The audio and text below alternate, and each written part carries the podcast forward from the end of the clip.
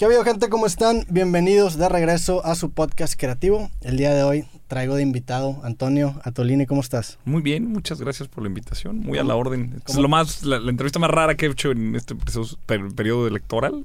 Entonces, a la orden. Estás ahorita en, campaña para la secretaría. Sí, digo, perdón por el uniforme. O sea, pues denme chance. Este, sí, en efecto, soy candidato a la Secretaría General de Morena. Sí. Proceso que está abierto por encuesta, es decir, no, no, no se va a votar al interior del partido, va a requerir que la gente fuera del partido vote en una encuesta, además no hay urna, no hay boleta, alguien irá a la casa de las personas que nos están viendo, tocarán la puerta, alguien vestido con un chaleco de INE, decir, hola, ¿qué tal? ¿Tiene tiempo para contestar una encuesta electoral? Sí, como no, y ahí les van a recetar las preguntas. Te voy a ser honesto, güey. La neta, eh, fue esta entrevista fue una entrevista que dudé para, para, para hacerla o no, güey. Porque, pues, eres un político, está en campaña, está relacionado con el partido Morena. Y yo tengo como un antecedente con este partido que ahorita te, te, ah, te, platicaré, güey.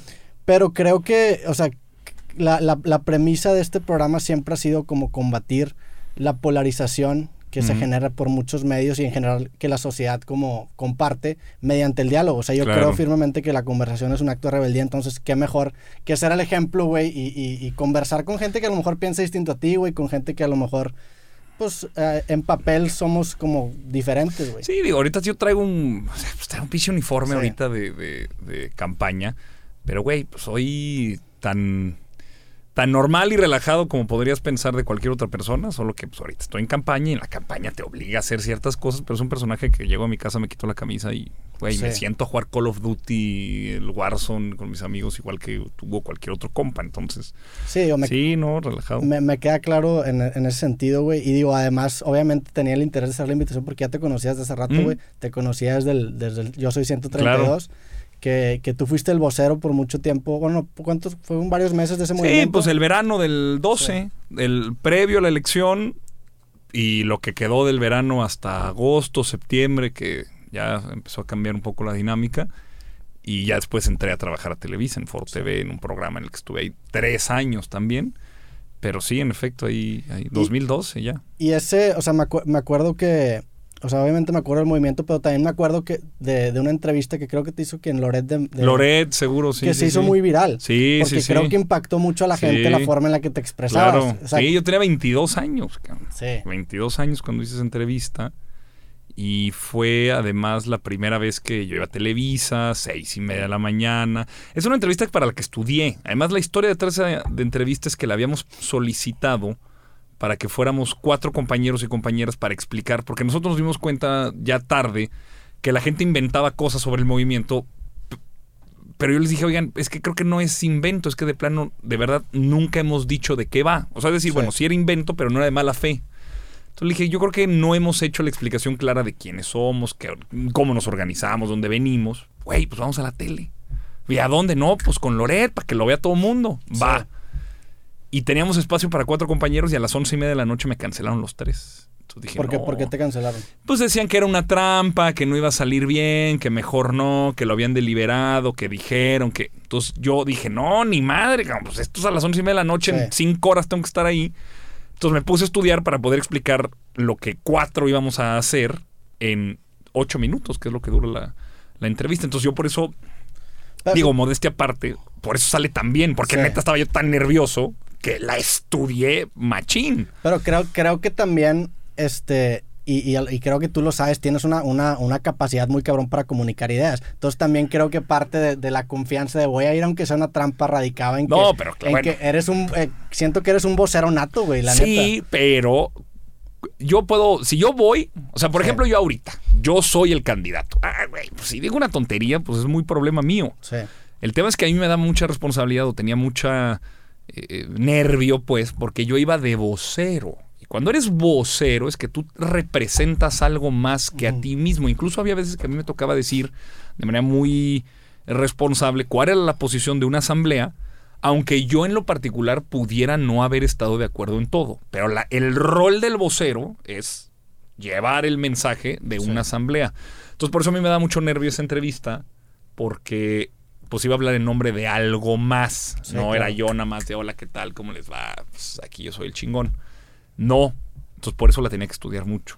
que, que, es difícil tomar ese rol porque aparte con un movimiento tan grande, o sea, tú eres el vocero del ITAM, ¿verdad? O sea, Yo el vocero exacto, una pequeña asamblea. Había varios, ¿no? Llegamos a tener, yo creo que la más grande fue la de la Ibero y además me acuerdo porque fue la segunda o tercera asamblea y fue el 11 de junio de 2012, porque es el día de mi cumpleaños. Entonces yo, yo cumplí 22 años en una asamblea del 132. Okay. Y, y me acuerdo, que llenamos el auditorio, el, de la Ibero, y yo creo que éramos como 180 asambleas, 170. O sea, alguien quizás solo o acompañado por otra persona o quizá por otras tres personas, podía variar. Pero había 180 personas o grupos de personas que decían venir de una universidad o de alguna ciudad distinta a la otra, todas reunidas en un, en un auditorio 12 horas, que de eso duraban. O sea, eran sí era un reto de, carácter, paciencia y también hasta de resistencia. Oye, pues no comías, hace un chingo de calor. O sea, no, no, era, a ver, estabas en un auditorio así, se fregaba el aire, el, clima, como ahorita, y, e, e, era un problema. Claro. O sea, no podías estar 600 personas, 500 personas metidas todos adentro de un mismo lugar porque te asabas. Entonces tenías que salir y bueno, 12 horas de eso. Era cansado, pero fue una gran experiencia, la verdad. ¿Y, cómo, llegaste a estar en esa posición, güey? Sé, que naciste en Torreón, ¿no? Yo nací en Torreón. Yo nací el 11 de junio de 1990. Soy el mayor de dos hermanos. Eh, bueno, el mayor de otro. Somos dos hijos. Mi hermano Alberto, que nace el 19, dos años después. Entonces nos llevamos poquito. Él es ingeniero, yo soy politólogo. Le digo de broma que yo no cambio la batería del carro ni por error y Alberto no agarra un libro ni aunque le paguen, porque él es muy práctico. Eh, muy tajante, le gusta, no le gusta, está bien, está mal, no se anda en rollos. Este, no le interesa la política, nada más le gusta porque sale en la tele. Él se emociona. Me acuerdo que de niño, si veíamos un futbolista o algún actor o actriz de telenovela, podía no saber quién era, pero si salía en la tele le encantaba. Entonces, foto aquí y autógrafo. Eh, en Torreón, mi papá es instructor de equitación. O sea, mi papá se enseña en su vocación de maestro a montar. Y mi mamá, que también era maestra, en el TEC de Monterrey. Ella estudia eh, en Monterrey aquí, aquí en Monterrey. Vive 10 años acá y luego se va a Torreón, conocen a mi papá, se enamoran, se casan, nos tienen a nosotros. Y le dedicó toda su vida ya al cuidado de, nosotros, de la casa y a trabajar en, el hogar. A los nueve años nos vamos a vivir a Cuernavaca. ¿Toda tu familia? Toda mi familia, papá, mamá y hermano. Y por la chamba de mi papá, porque le ofrecen trabajo en el Ajusco, que es un cerro que está al sur de la Ciudad de México, y ahí había un circuito ecuestre muy importante. Mis tíos Atolini, los hermanos de mi papá, son de la Ciudad de México, entonces se lo traen a trabajar con él. Y en vez de ahí la disyuntiva era o vivir en la Ciudad de México o vivir en Cuernavaca. Y resultaba mucho más conveniente para mi familia vivir en Cuernavaca porque pues, el Ajusco está como a la mitad.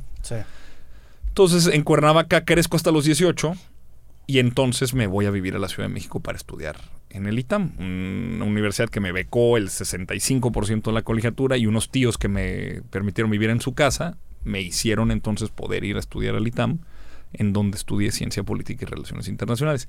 Y ahí está la historia, ¿no? Hasta el octavo semestre, que eso fue en 2012, eh, sí es una historia chistosa, porque ya había pasado lo de la Ibero el 11 de mayo, 11 de mayo de 2012, y el 18, una semana después, varios compañeros de la Ibero, el TEC y el ITAM, que era primero porque nos conocíamos. Pues sí, capital social de la Ciudad de México, se conoce, nos conocemos entre esas universidades, pero además, curiosamente, son universidades que tienen una sede de Televisa cerca.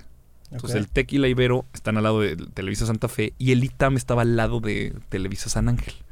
Entonces decidieron organizar una marcha como en apoyo, en, solidaridad, y así la llamamos, una marcha, el diálogo universitario, creo que se llegó a llamar, para hacer una marcha de solidaridad con los compañeros de la Ibero de una semana antes. Total, todo el mundo muy nervioso que si iban a llegar los priistas a infiltrar y que si el ITAM se iba a enojar, iban a decir. Y como yo ya era medio desmadrosillo en el ITAM y ya tenía mi historia de ser activista local, pues me llegaban a contar mucho. Oye, Toño, tú le sabes. Oye, Toño, ¿qué dicen? Oye, Toño, ¿qué hacemos?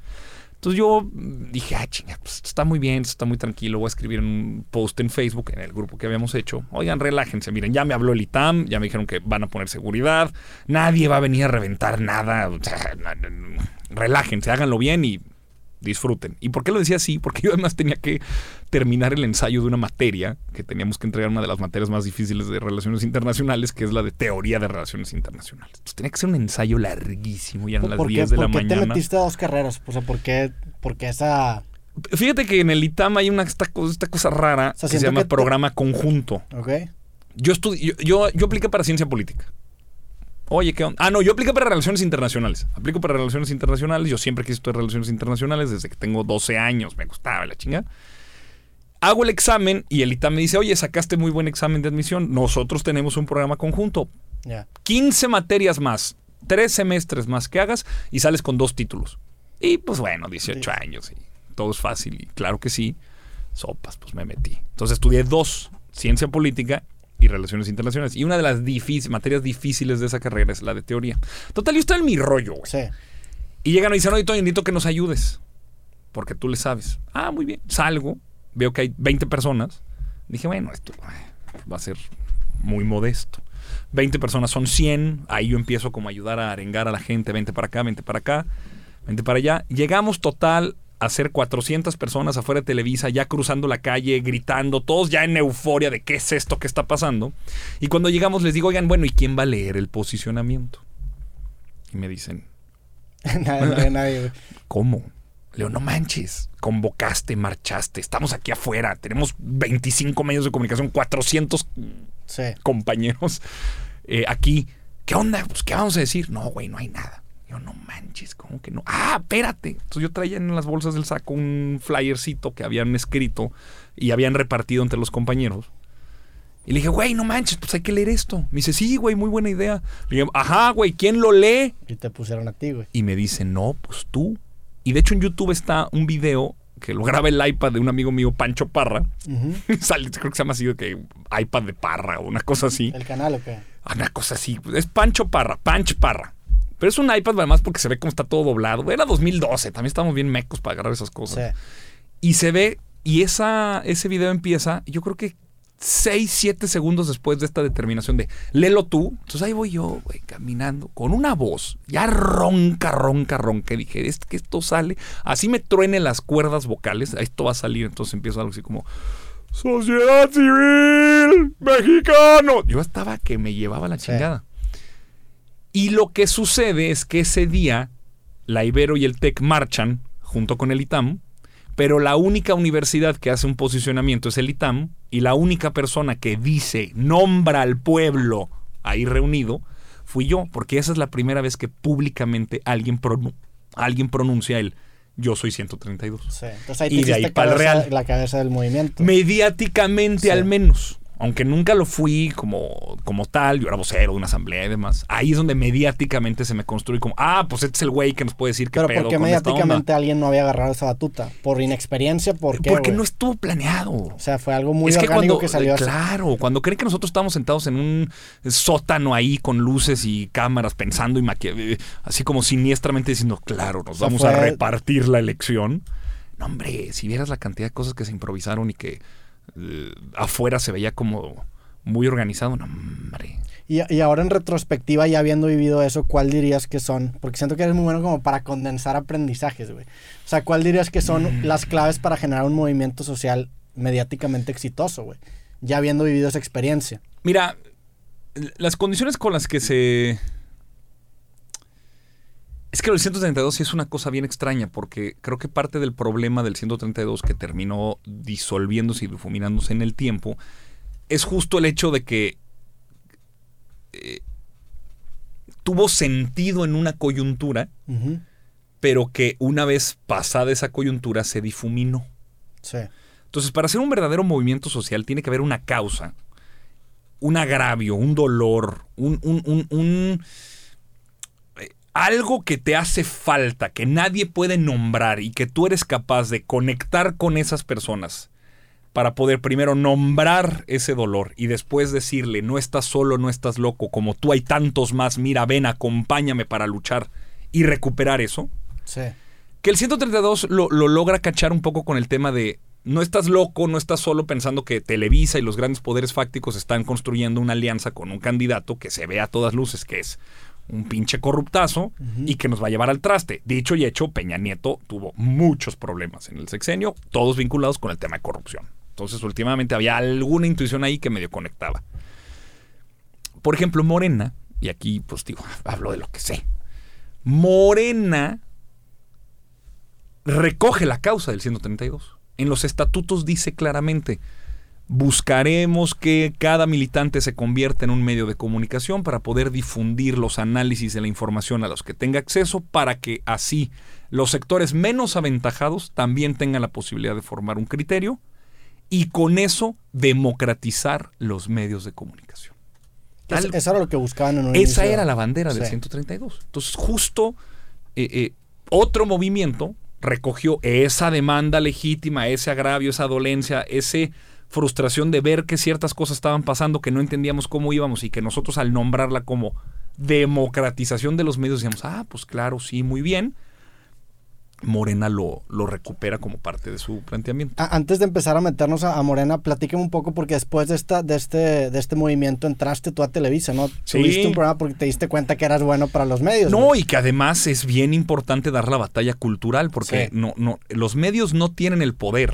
Es donde se define cómo se entiende al poder. Ve nada más qué cosa más importante. O sea, la legitimidad de poder tú estar en un espacio en donde tú puedas definir acotar, delimitar qué sí y qué no vale. Hoy tengo una hora para discutir en televisión. ¿Sobre qué voy yo a dedicarle tiempo aire? Eso le da cierta valía. Que yo lo haga en, una, en un estudio de televisión con micrófono, con audio, con cámaras, le da cierta legitimidad. Y si además de la valía y la legitimidad tú lo explicas bien para que la gente conecte con ello, entonces ya lo vuelves más verdad. Y digo más verdad porque no es que haya una verdad absoluta, pero la gente empieza a tomar cuenta de, ah, esto que dice me hace sentido, ah, esto que dice me, me late, funciona.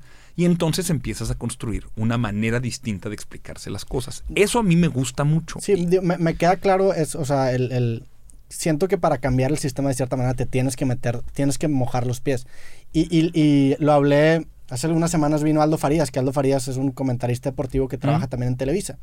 Y el güey me comentó de, de, dos conceptos bien interesantes que era la diferencia entre ser un rebelde y ser un inadaptado. El güey dice, a mí me gusta ser un rebelde, pero para ser un rebelde tengo que ser flexible con mis ideales y meterme en el status quo para de ahí poder cambiarlo. Entonces el güey hace la, la metáfora de que o la analogía de que es como si tú estuvieras dibujando y te quedas adentro del círculo y de repente te sales, pero vuelves a entrar al círculo. Tienes que estar dentro del sistema y el güey dice, yo soy sistema, estoy en Televisa, para poder aspirar a cambiarlo. Si estás completamente alienado del status quo y de estas estructuras que ya tenemos este, pues, implementadas dentro de la sociedad, te vuelves un, inadaptado completamente y no hay forma de relacionarte con, con, lo que se está platicando en la, en la cultura. Sientes que tú así Claro, es que cuando la gente dice, soy antisistema les digo, oye, a ti te criaron lobos y naciste en una cueva o qué traes, porque todos estamos dentro de un sistema de valores, símbolos, mitos, ritos. obviamente. Claro, o sea, todo el mundo considera que hay algo más valioso que lo otro, ah, que hay algo más importante que otra cosa. O sea, hombre, tenemos una escala de valores, tenemos una manera de entender el mundo. Eso se funda, se motiva, se define, se discute en medios de comunicación. Para hacer política, mira, imagínate tú a los 22 años. Yo a los 22 años tenía la oportunidad de discutir el tema que yo quisiera con quien yo quisiera durante una hora en televisión nacional. Sí. Después de haber venido de un movimiento que estaba directamente confrontado con el entonces presidente de la República. Pero entonces realmente, eh, eh, o sea, ¿cómo lidiaste tú? Porque aparentemente de forma superficial, pues si estás protestando enfrente de Televisa, te, da esta, esta visión de que pues estás protestando en contra de Televisa, que tú lo estás viendo como simplemente un intermediario de Enrique Peña Nieto. ¿Cómo lidiaste tú con esa contradicción y con la crítica que, vino después de haber hecho esa transición, güey? Pues, tío, fue difícil, fue complicado. A los 22 años uno no está acostumbrado a recibir tanto hate a la vez. Sí, está acá estuvo. cabrón. Pero pues también es parte del juego, ¿eh? O sea, sí había una idea en la que yo me refugiaba como de, güey, este, pues es parte de... Estás en lo público y cuando estás en lo público, todo lo que haces se publica claro. y la gente lo ve y reacciona. Aguanta vara y sigue adelante. Ocho años después, lo que al principio parecía una contradicción, creo que en retrospectiva, a la larga y viendo ya todo lo que hemos hecho, yo, otros, juntos, separados, pero ocho años, pues ya se entiende que sí hay más o menos una congruencia que se mantiene sobre qué cosas me mueven, qué cosas me duelen, qué cosas quiero cambiar, cómo las quiero hacer, en dónde funciona, dónde no. Y, creo que se ha mantenido sobre la misma senda. Entonces, sí, era muy raro. Pues, ve la elección de 2012. Los medios, ¿no?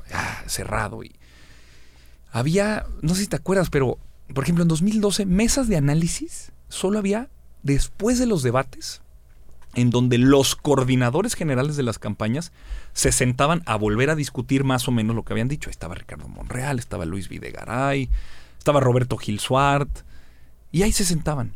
Güey, la cantidad de mesas de análisis y de discusión que hubo en la de 2018 era espectacular. O sea, todos los programas de todos los canales, de todas las estaciones, tenían una mesa de análisis, de opinión, de comentarios que hablaban y decían. Y a la elección le dieron 30 mil vueltas porque, claro, los medios de comunicación, no solo las redes sociales, pero sí importantemente, de manera muy importante las, las redes, democratizaron a los medios de tal manera que ya muchas opiniones confluían, muchas opiniones distintas, hablando de lo mismo durante mucho tiempo pues le dio al, al, ecosistema otro, otro valor. Eso sí cambió. Yo creo que alguien, yo creo que cualquier persona que está haciendo política hoy se cortaría un brazo para tener una hora de televisión nacional para poder decir lo que quisiera, como yo a los 22 años, chamaco y meco. ¿cómo fue, ¿Cómo fue la negociación de ese contrato? ¿Te dieron libertad completa? Sí, es que es una chamba. Fíjate, yo estaba bien asustado porque, ay, no, la cooptación del gran sistema. Güey, es una chamba, es un contrato de honorarios. O sea,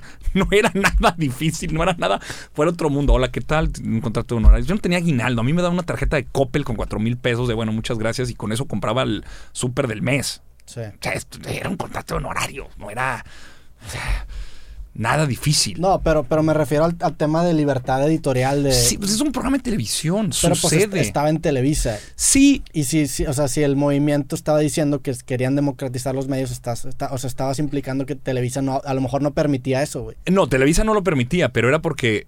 Eh, nosotros logramos volver relevante en la lógica comercial de Televisa la protesta.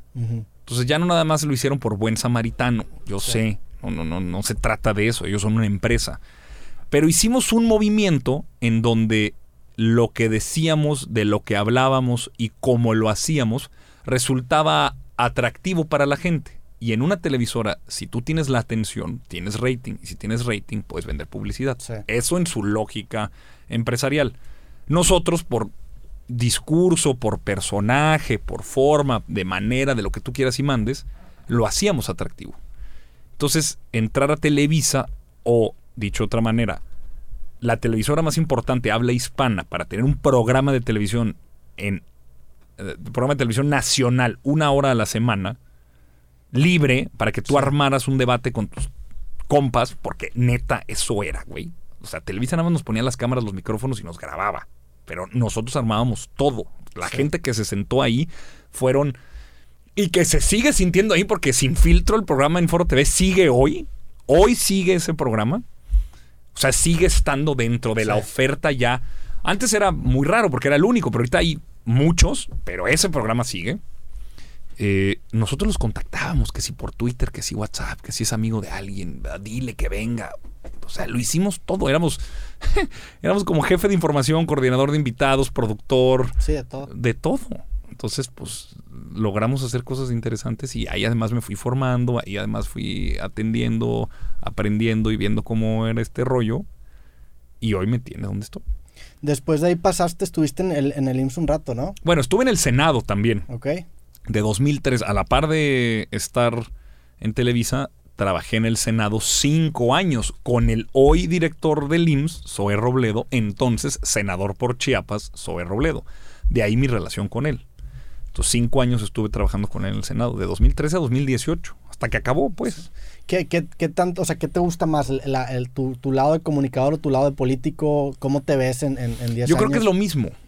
Me, queda claro que tiene que ver, o sea, a fin de cuentas creo y fíjate que, eh, creo que la parte comunicador cataliza su carrera política. Yo, yo creo que un partido político que quiere, un partido político del siglo XXI, su escuela de formación de cuadros tiene que ser enseñarle a sus militantes a hacer medios de comunicación. O sea, mi sueño es que todos los comités municipales de Morena puedan tener un equipo como este, de tal manera que el contenido, la visión, el programa, lo que quiera cualquier persona realizar, producir, publicar sobre algún tema, lo puedan hacer. Porque esto significa, uno, tener claridad de ideas. Dos, capacidad de expresarlas. Tres, saber hacer algo. Un oficio que te permite entender cómo programar, cómo iluminar, cómo grabar, cómo editar, cómo producir y después publicar para cuidar ese espacio y que entonces tenga más seguidores. A mí me encanta la idea que, que un militante de cualquier partido político, yo a Morena eso es lo que le recomendaría, pero cualquier partido político del siglo XXI tiene que enseñarle a sus militantes a hacer medios de comunicación, a hablar y producir los medios. Entonces... Y más eh, redes sociales también. Claro. O sea, redes sociales creo que termina siendo la culminación de eso que estás diciendo. O sea, güey, tú compites con gatitos bebé, gente bailando en TikTok y el fútbol, güey. O sea, si en tres segundos tú no le das a la gente algo de... Si tú en tres segundos no captas la atención, porque estás compitiendo con gatitos bebé,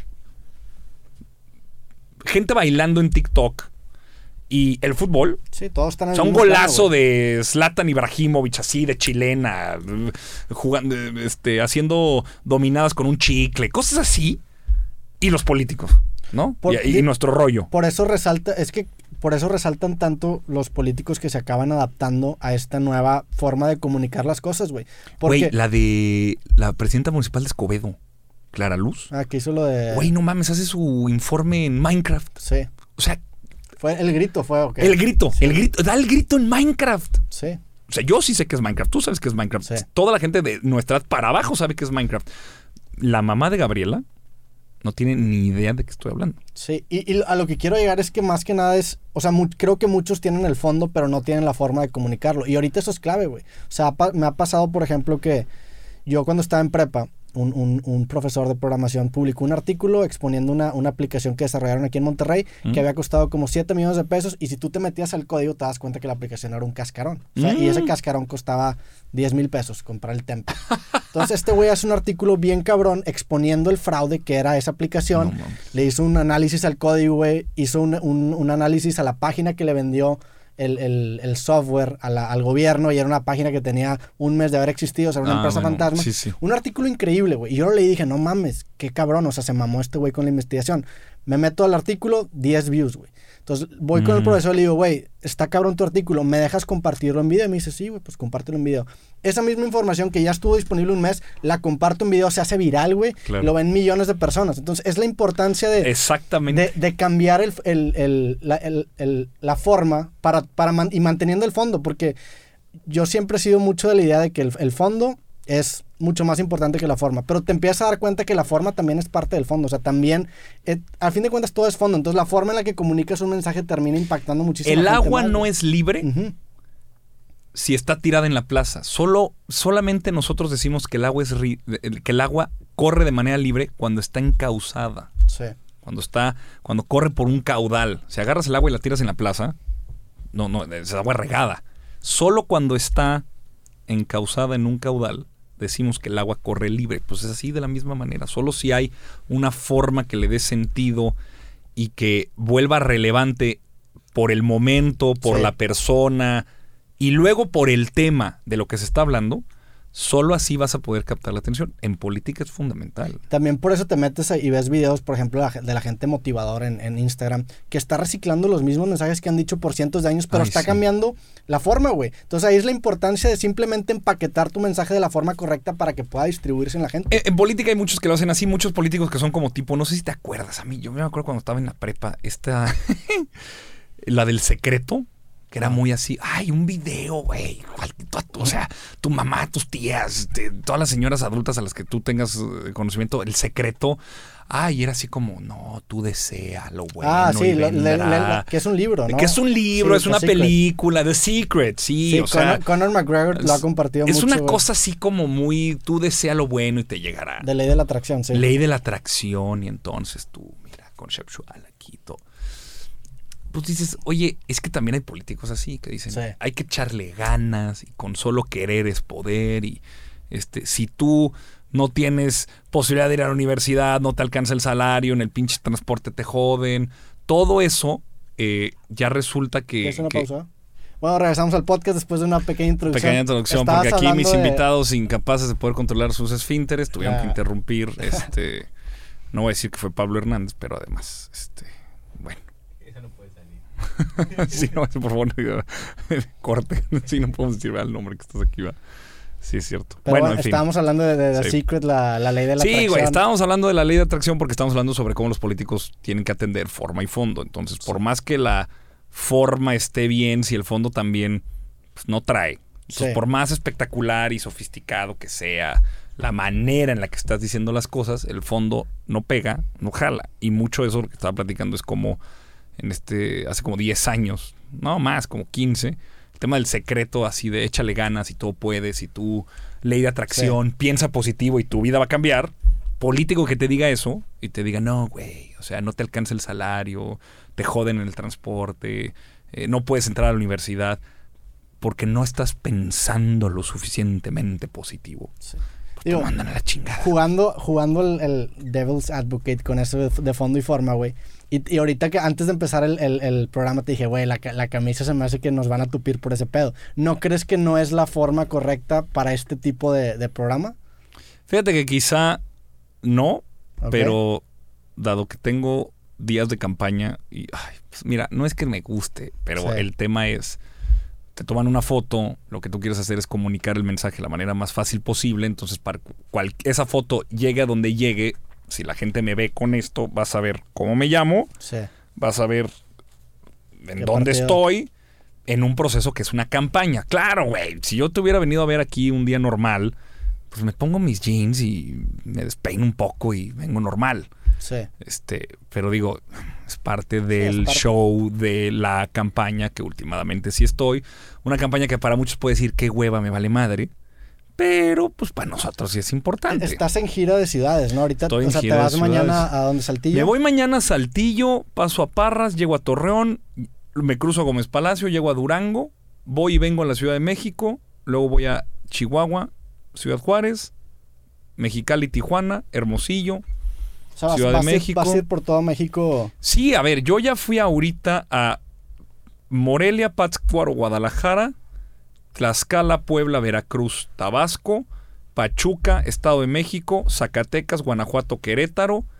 Vengo aquí a Monterrey y todo lo que te acabo de platicar. ¿Qué, tanto crees que sirva eso? eso o sea, que vas, en gira de medios, ¿no? Literalmente. Voy en gira de medios. Haces ruedas de prensa. Hago ruedas de prensa, me reúno con medios locales, pero también estoy con militantes y simpatizantes. Porque si bien esta es una encuesta, esta fue nuestra paradoja que es una paradoja eh, fácil de resolver.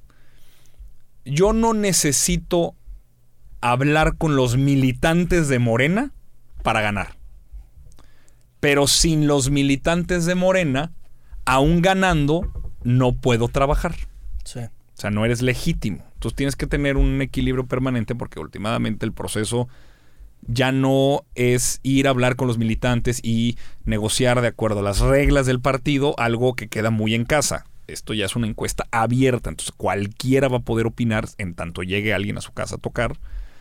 Pero aún yo siendo el más popular, pues, si cometes agravios, eh, atropellas, no eres sensible, no atiendes, no, no, no te muestras como un candidato también del partido. Porque si hay un partido dolido, si hay un partido molesto, pues oye, nos, a ver, la resolución del tribunal prácticamente nos dice que somos incapaces de autogobernarnos. O sea, nos dijo adolescentes infumables que no pueden poner de acuerdo nada. Eso es lo que nos dijo el tribunal. O sea, la gente está dolida en el partido por esa incapacidad de resolver nuestro problema. Entonces, pues hay que hablar, discutir, plantear por qué y para qué estamos haciendo esto. Entonces, pues son días de 18 horas. vi, el video que, en el que anuncias que, vas por la secretaría y hablas de las 10 verdades de... Ajá. ¿Qué, qué, qué, o sea, ¿qué, porque yo te, te soy 100% yo veo ese video y como que me da un poco de pedo, güey, el, que ya mencionas el tema de obradoristas y, y, como que ciertas verdades, como que se me, hasta, se me hace hasta sectoso, güey. Y eso, es, eso ahorita al principio del, capítulo te platiqué que me había metido en problemas una vez que hablé de Morena. A ver. Y tiene que ver con eso, güey. Te platico brevemente. Yo, yo hace, hace que serán unos cinco años, tenía una línea de contenido político. Y en un video, hice, o, en uno de esos videos, eh, o saqué uno de esos videos y, y, se titulaba No votes por el PRI, que era, no me acuerdo en su momento eh, la, razón exacta. Pero, no importa cuando leas esto, no votes por el Pero era un, era, un, título de cierta forma amarillista que resaltaba un punto que yo quería hacer. Que eso lo he hecho varias veces. También me metió en pedos con los americanistas, por ejemplo, en un video que ah, se llama Odio a la América, güey. Que realmente era una crítica a Televisa y lo que yo buscaba hacer con ese video era dar a entender que Sí, clickbaitero. Que, que, se, me hacía una, pues, se me hacía una hipocresía que el, el, el, enemigo público número uno de la sociedad es Televisa y el equipo más popular de México es el América. Básicamente eso decía. Pero bueno, hago este video en el que digo que la gente, le digo a la gente que no vote por el PRI en las próximas elecciones, que es un video que en este momento no haría por el discurso y era, ahí tenía yo 22 años y era, era, muy, tenía poca experiencia. Y muchos candidatos de Morena se empezaron a colgar de ese video y lo reposteaban en sus Facebooks diciendo por eso vota por Morena. Entonces se dio esta fachada de que yo estaba apoyando al partido, güey. Ah. Entonces yo hago un video que se llama No votes por Morena. Hijo. para, para, pues, para, atacar a esas personas que estaban, que estaban compartiendo el video. Y la premisa de, de, este video era, era más que nada atacar pues la comunicación que va creo que desde el nombre del partido que se llama Morena, que se me hace como un se me hace una forma barata de conectar con la gente, güey, ese título, que pues puedes decir que es un acrónimo o es un... Lo es. Sí, pero pues es un bacrónimo más que un acrónimo, ¿no? O sea, es un... Es un, es un antes de sacar las, las, las palabras, sacaron la, la, el título morena, ¿no? En inglés está este, este, o sea, este concepto que se llama backronym, que no se, no se existe en español, que primero tienes la palabra y luego le, primero tienes la palabra y luego le inventas las palabras que bueno, le dan sentido. En ese detalle, déjame te digo en el discurso del desafuero de Andrés Manuel López Obrador, en abril de 2005, él ya habla del movimiento de regeneración nacional. ¿Y no crees que tenía.? Y él ya, estaba en el PRD. Y, le tomó nueve años, nueve años salirse del PRD de ese 2000. No, diez años. O sea, en el discurso ya dice movimiento de regeneración nacional. Dice específicamente. Eh, este movimiento por la transformación nacional. Ah, le puedo haber puesto MPT, bueno, no sé Pero el periódico Regeneración, que es además en honor al nombre del periódico de los hermanos Flores Magón, revolucionarios, eh, digamos, no, es muy consistente en el tiempo la manera en la que él ha entendido el presidente López Obrador. Ahora, mira, voy a hacer un ejemplo. No, no, no, no estoy diciendo que no va, no, no es coherente con el discurso que, ha, pero a ver, En México, en México, en México, en México, la segunda identidad política más poderosa, digamos, la más compartida, más allá de ser mexicano, es ser guadalupano. Eh, somos además un país fundado alrededor de la idea del mestizaje, con toda la violencia colonial que eso trae, de discriminación y de racismo. Eh, somos un movimiento. Sí estamos pensando regenerar la vida pública incorporando valores morales al quehacer político. No solamente somos tuercas y tornillos, también somos corazón. Eh, pues dentro de ese revoltijo, así como de las chicas superpoderosas de azúcar, flores y muchos colores, pues así fue el movimiento, la regeneración de la vida pública, un pueblo herido que busca recuperar su sentido nacional. No, desde el punto de vista de marketing es. de los mejores nombres que se me puede ocurrir. O sea, le dio al clavo, güey. Nada más. Es muy bueno. no, es un gran nombre. Nada, porque conecta con un chingo de gente por default y tiene que ver con eso que dices. Nada más que, no sé, como que se me hace Además, date cuenta cómo la izquierda, la vieja, vieja izquierda, eh, tiende a cometer el mismo error, que es sus elevar a causas sus identidades. Entonces, el movimiento nacional por la defensa de los campesinos agrarios, obrero, eh, obrero revolucionarios de Cintalapa, Chiapas, sí. el ya están, ¿no? Defendiendo sus cotos, sus identidades. Movimiento Agrario Campesino Popular Revolucionario de Trabajadores del Campo en Cintalapa, Chiapas. Pues es, ok. Movimiento de Regeneración Nacional. Sí. además también muy propio de, digamos, algo que puede conectar eh, en esta nueva ola de democratización o de regresión autoritaria, porque ha sido una, una ola que ha afectado tanto para bien como para mal en Europa los nuevos partidos difícilmente se llaman partido de. ¿no? Está Ciudadanos, está Podemos. Pero no, ¿no crees que marca un antecedente peligroso mezclar la raza con el nombre de un partido político? Eso es lo que iba, güey. Mm, no. O sea, me queda claro todo el, background cultural que tienes y, el fondo que, hay detrás.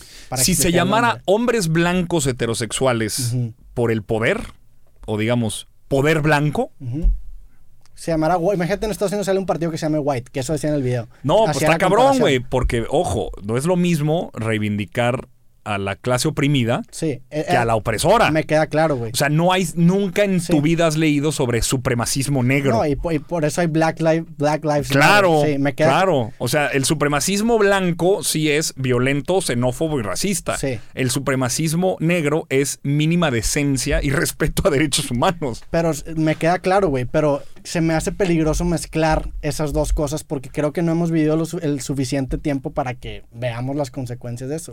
Pero es que estás reivindicando al, al, de abajo. Sí. O sea, nunca es peligroso hablar en nombre del oprimido, del humillado. Me queda claro, güey. O sea, no le estás dando más poder al poder. Le estás dando voz a quien históricamente, además en un país construido alrededor de la violencia colonial, o sea, aquí nos vinieron a partir la madre blancos europeos. A Además, tampoco es que digas, a ver, el Movimiento de Regeneración Nacional, eh, mira, ese está un poco cursi. Ni siquiera es tan violento como de prietos negros, indios al poder. ¿no? Sí. movimiento este es un gran nombre. es un gran nombre, es morena. Este, reivindica una serie de identidades. Y entiendo lo que dices de, de, de, pues de cierta manera, empoderar al oprimido, güey. Porque tengo, eh, escribí hace poco un artículo que se llamaba En Defensa del Arte. Y hablo sobre el arte extremo, ¿no? Y, y, digo que el, arte en la sociedad tiene que ser como, tiene que ser mucho más fuerte de, lo que el status quo quiere llegar. Y hago esta, esta analogía de que si tú tienes, por ejemplo, un, un, envase con agua, que, sé que el agua sería la sociedad, y tú quieres hacer un culé de fresa, güey. El concentrado tiene que ser mucho más fuerte que la mezcla o sea, que la mezcla perfecta entre el, entre el, concentrado y el agua. Entonces, para mí, este, el arte extremo, por ejemplo, los, incluso las manifestaciones extremas como los, pues los, sí, los movimientos extremos tienen que ser mucho más radicales que a lo que aspiramos llegar como la sociedad porque tenemos que tomar en cuenta que la sociedad va a diluir ese mensaje, güey. Claro, entiendo, entiendo en ese caso. Sí, aspira a lo imposible. Sí. Seamos realistas, pidamos lo imposible, decía el Che Guevara. Entonces, tiene un poco ese juego. Eh, pues es que solamente teniendo una referencia así podemos aspirar a movernos en política. O sea, nadie en política, nadie, te puede decir, quiero convocar al pueblo de México para hacer una reforma de ley. Quiero convocar al pueblo de México para tener tres nombramientos específicos del Tribunal Administrativo de lo Contencioso en Chihuahua. No, te prometen la vida, la estrella, el universo. Vamos a emancipar a la clase trabajadora y vamos a sacar adelante el proyecto nacional y el progreso habrá de surcar este mar de libertades. Me queda claro que, me queda claro que funciona, güey. Pero ¿qué, tan, ¿qué tan correcto es hacer eso? Porque también es, no solo es correcto, es necesario. Político que no Porque si no emociona. No, güey, es que la política tiene que vender futuro. Me tiene que decir que este mundo vale la pena vivirse, que no es un pinche mundo horrible, jodido, en donde nada hay sentido. Pero si se lo vendes ya con exageraciones y mentiras, o sea, ¿tú crees en ese caso que el fin justifica los medios? Por interesar a la gente en la política. No, no, no, no. Prometes de más. Yo te voy a, yo te quiero ofrecer un horizonte compartido que si tú y yo luchamos para llegar a él, lo lograremos ver. ¿Te late? Va. Eso es política. La determinación sobre quién, cuándo y dónde usa qué recursos, para qué cosa, también es política.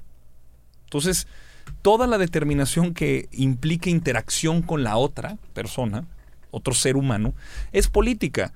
Y, claro que vivimos a base de ilusiones. Tú, no, a ver, no podrías soportar la absurda realidad, la inmensidad absurda que te rodea. Sí, el sinsentido de la vida. Si no tuvieras tú una serie de mentiras en las que tú mismo te cuentas.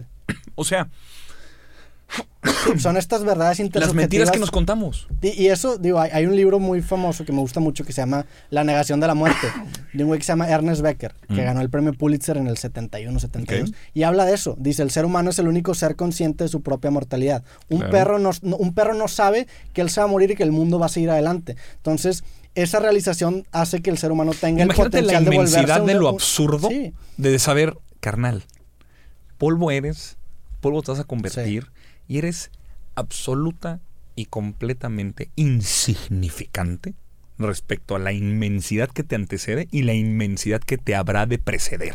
Sí.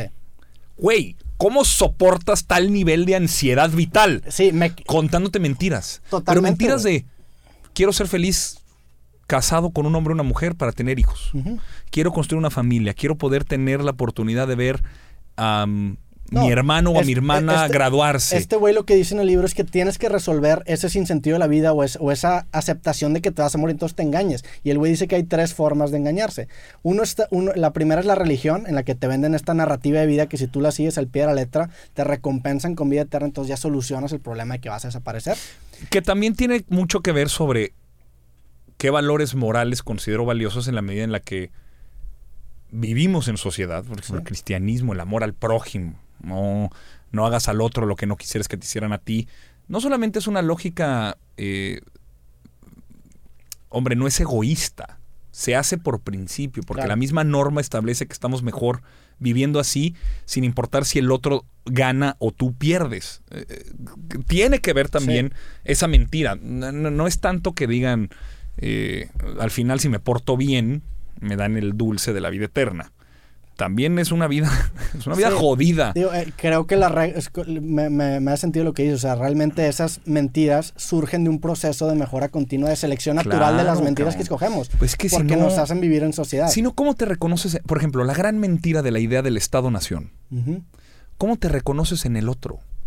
¿Cómo puede dolernos la muerte de un migrante en Villas, en San Fernando, Tamaulipas, como propia, sin esa mentira que se llama la gran nación?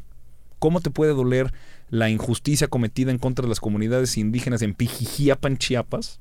¿O cómo te puede doler las injusticias de los yaquis en Sonora? Claro. Por hablar de dos realidades que ni tú ni yo conocemos. O sea, cabrón, somos hombres blancos, heterosexuales, flacos, de ciudad urbana estudiados en la universidad. ¿Qué chingados sabemos de discriminación? Totalmente. Nada, güey, Sí. nada. Entonces, ¿cómo te puede doler algo que es tan ajeno a tu realidad? Por la gran mentira que nos contamos de que somos una nación, que Pues, compartimos un proyecto político. Más que nación también es pues la mentira de los derechos humanos. O sea, la, el- el- la- Pero son mentiras que vale la pena, me queda claro, güey. en las que vale la pena creer. Yo estoy de acuerdo con eso. Que tengas dignidad inherente es una mentira porque nadie te la da más Sí. que nosotros. Es una mentira en la que vale la pena creer. Que a ti no te pueden violar, matar, Es que asesinar. yo, yo no, yo no estoy cuestionando que esas mentiras no valen. Me queda claro Sí, que yo- no, mi, o sea, mi me vida, emociono, pues. mi, vida, mi vida se rige con mentiras, güey. O sea, yo creo... Pues sí, sí, si, si no creyera ninguna mentira me metería un tiro porque la vida no tendría Exacto, sentido. te matas, Sí. güey, te matas. No estoy, no, no estoy cuestionando eso, lo que estoy cuestionando es que el político juegue con esa capacidad. Pero son ficciones. Sí, yo sé, güey. O sea, si no, ¿qué te digo, güey? Oye, ¿sabes qué? Mira, o sea, por ejemplo, el rito de ir a votar es racionalmente un sinsentido. ¿Por qué chingados la gente va y se forma fuera de una casilla a esperando votar por algo que, aun si no lo hace, no pasa nada? Su voto tiene la más marginal e insignificancia- insignificante incidencia. Sin embargo, ese rito convoca una vez cada seis años, por hablar de una elección presidencial, a 60 millones de personas. sí. ¿Qué pedo? ¿Qué hay en esa mentira de que ir a votar importa que moviliza a 60 millones de personas? Y aquí te va otra, es una frase de un profesor mío que, que llega a decir, mira, la que la democracia sea el gobierno del pueblo es una mentira. Pero si dejamos de creer en esa mentira, la democracia deja de tener sentido. Claro. O sea, si no tenemos Es- es esa una inver- es una aspiración, intersubjetiva. claro, o sea, si, no, si, el si dinero, tú descartas el hecho de que la democracia debe ser el gobierno del pueblo, aunque no lo sea, ya nada tiene sentido. Sí. Ya nada tiene sentido. O sea, ya neta, o sea, se acabó. Se acabó el juego de vivir en sociedad. Entonces, son ficciones, y, y la digo así, ficciones, imágenes que tú estructuras para poder darle orden a esta incertidumbre gigantesca en la que vivimos. De entrada, pues, de dónde venimos, a dónde vamos. No sabemos, simplemente estamos así, arrojados en la realidad. De repente obtenemos conciencia y de repente un día de la nada la perdemos. Esas ficciones que te ayudan a estructurar tu realidad, hay ficciones en las que vale la pena creer. Que se puede estar mejor pese a que todo indique lo contrario, sí. Lo decía el presidente, por ejemplo, eso me gusta mucho de él, sus, sus mensajes en el grito. Viva la esperanza en el porvenir. Si uno no tiene esperanza en el porvenir, te ahoga la inmensidad trágica del hoy. Sí. O sea, si no creemos que podemos estar mejor, no hay que te levante de la cama, cabrón. Pues puedes, puedes cambiar tu definición de mejor, güey. No, no, adáptala como quieras. lo que quieras, sí. Lo que, lo que mejor signifique. Lo que te haga sentido. Lo que te dé a ti sentido, whatever floats your boat, güey. O sea, lo que a ti te sirva, güey. Si perdemos esa idea de ilusión, güey, no hay poder humano que te levante la cama. Sí. vayas a hacer un podcast, vayas a programar un software, vayas a ir a barrer la calle, dar clases, eh, ir a la maquila, eh, viajar, dar un concierto, lo que tú quieras, sea cual sea tu realidad. Si pierdes esta ficción de que se puede estar mejor, y ahí es donde entra la política. Pues digo, también te, puedes argumentar que las necesidades fisiológicas también son ese motor, güey. Que eso sí no creo que sea un invento. Claro, pero no somos perros, güey. Sí, pero... O sea, cagar, comer, coger, la, tenemos la necesidad. Pero eso lo tienen los perros. Pero ahí estás hablando que ya tenemos un motor por default de seguir estando vivos me queda claro que la construcción y la generación de valores intrínsecos sobre otras cosas que construyamos le dan un significado muy cabrón a la vida. Lo bello. Lo bello. La, humanidad es lo justo. Pues la, diferencia entre un perro y nosotros, o un grillo y nosotros, o un eh, zorro, un panda rojo del Himalaya nepalí, es la diferencia entre que nuestros impulsos fisiológicos aún satisfechos, nosotros seguimos siendo infelices. Un perro que come, caga y coge es fantástico, es feliz. Creo que Pascal decía que todos los problemas del hombre surgen porque no es capaz de sentarse en silencio. Sí, la neta. Porque la necesidad de entender lo bueno, conocer lo bello y aspirar a lo justo, ideas trascendentes, nos motiva. nos hace sentir parte de algo más grande por la misma idea de uno, nuestra conciencia de finitud, Dos, nuestra conciencia de realidad. Yo me veo en el espejo y me reconozco como persona. Un perro se ve y se ladra a sí mismo, güey. Esas cosas, ahí entra la política. ¿Dónde puede la política construir esas ficciones en las que vale la pena creer? Y por ejemplo, la diferencia entre alguien de derecha y de izquierda. Se puede estar mejor si vamos todos juntos de manera incluyente como proyecto nacional, la izquierda. Estoy haciendo una simplificación, pero la derecha puede decir, vamos a estar mejor si el de al lado, el migrante, el gitano, el comunista, el homosexual, el pobre, la mujer, el negro, no están aquí. Y segregamos, separamos, eh, dividimos. Algunos hace sentido, a nosotros no. Por eso nosotros militamos en una idea incluyente de realidad. Por eso nosotros somos un partido del pueblo. ¿Y en el pueblo qué cabe? Todos. Pero, o sea, entiendo, entiendo la, la teoría de ese discurso, pero creo que también al decir que ese, o sea, porque el, regresando al video, güey, el, que hiciste ah, de las 10 verdades ah, obradoristas. O sea, regresando al video, creo que una dices que lo mejor para un obradorista es No hay nada mejor para un obradorista que otro obradorista. Toda corriente o facción es antipopular y por lo tanto no obradorista. Creo que irónicamente al, al, compartir ese tipo de narrativas estás creando una dicotomía que expresa que si tú no crees de esta manera entonces eres extra, extra este, este sistema justo que estás creando, güey. Justo no, digamos. Así se siente, y así me sentí yo regresando al video que hice, así me sentí yo, porque yo cuestioné legítimamente el nombre del partido político y como no creía así, me llegó una, una cantidad de hate que jamás en la vida me había llegado. tú viviste un fenómeno complicado en las redes. Pero digamos. Pero, es que, pero es que eso es lo que. O sea, siento que eso lo genera ese tipo de discursos, güey. Es un discurso político. Que también, de cierta forma, creo que diosifica la, la, figura de Andrés Manuel López Obrador, que eso se me hace peligroso. Sí la eterniza. O sea, comparto lo bello que, que. O sea, comparto la premisa romántica de que tienes que vender una narrativa que le dé esperanza, lo comparto. Pero se me hace muy.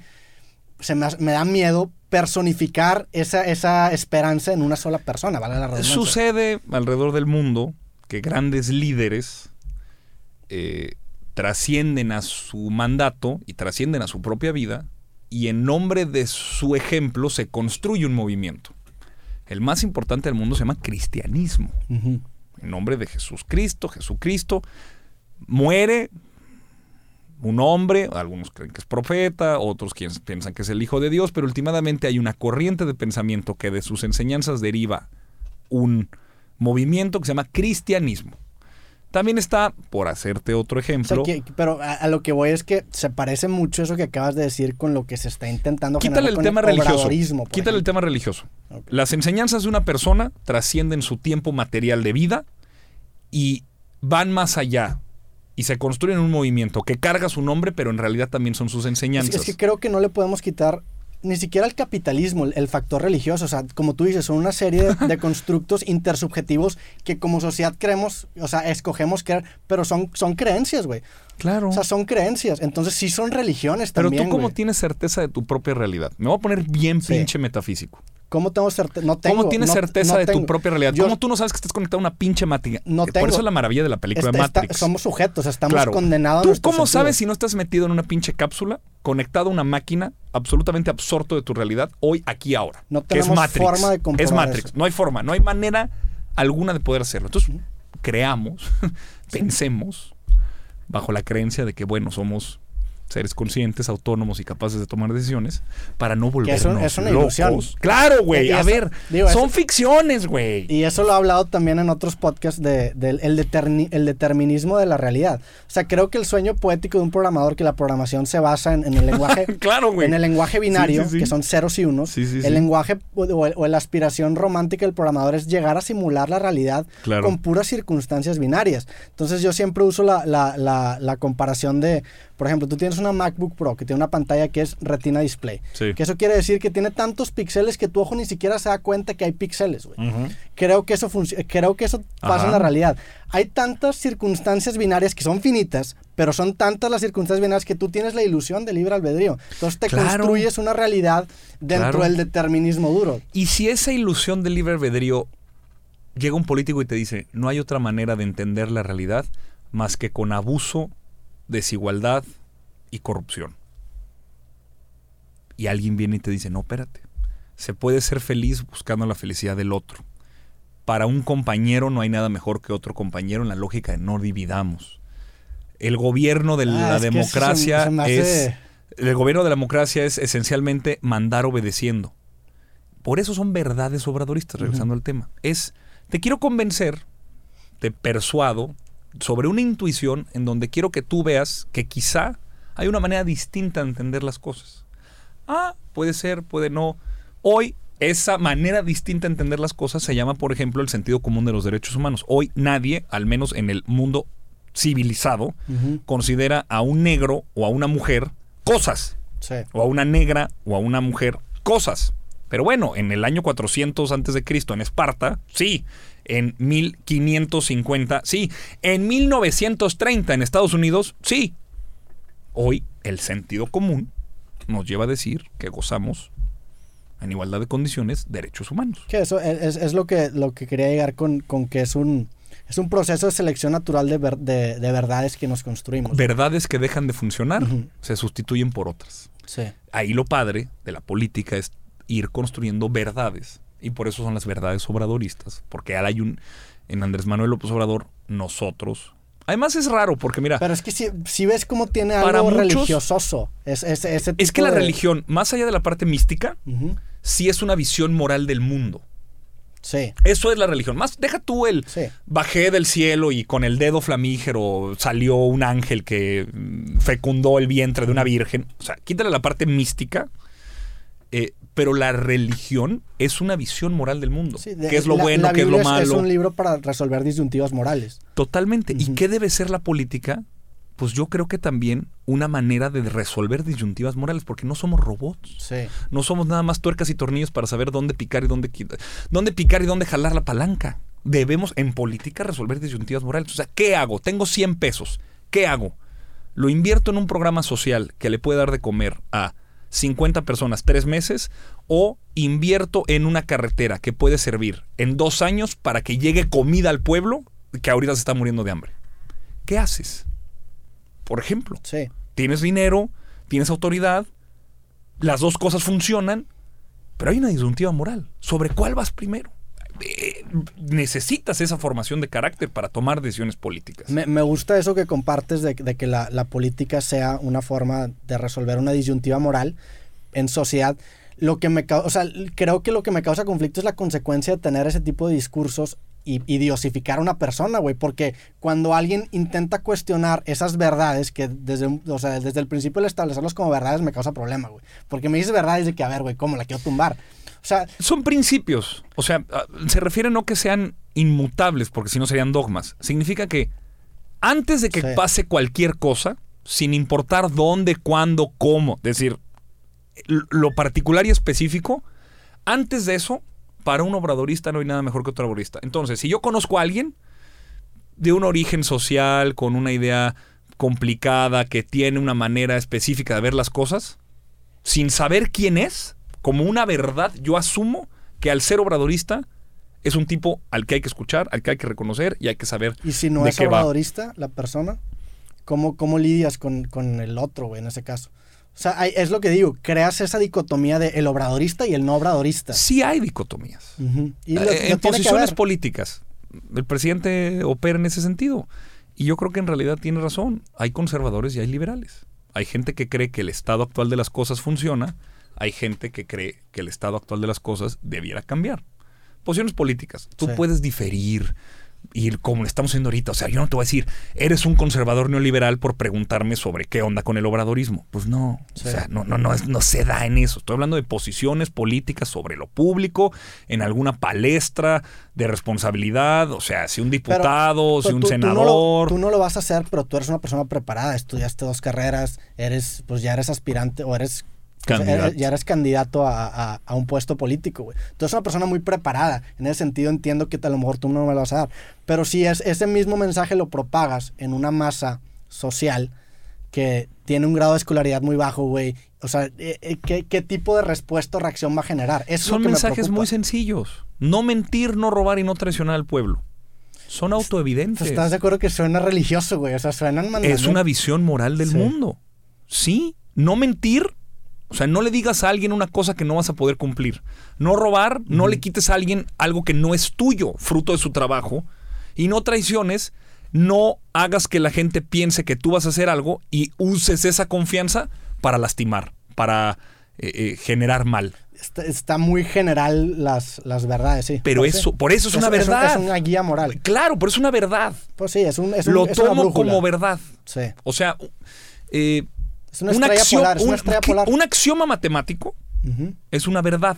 No la tengo que justificar porque es gracias a eso que yo puedo derivar aritmética, geometría, cálculo. O sea, que 2 más 2 sea 4 tiene un axioma matemático algebraico que me da a entender un cierto orden para yo después hacer ecuaciones polares. Sí, son pisos de los que parten después. Entonces yo decir, no mentir, no robar y no traicionar al pueblo es un supuesto que no tengo que justificar, pero que yo considero valioso al inicial. Pero, por ejemplo, el robar, güey, te puedes meter muchos asteriscos de que no robar cuándo. Si me, o sea, Nunca.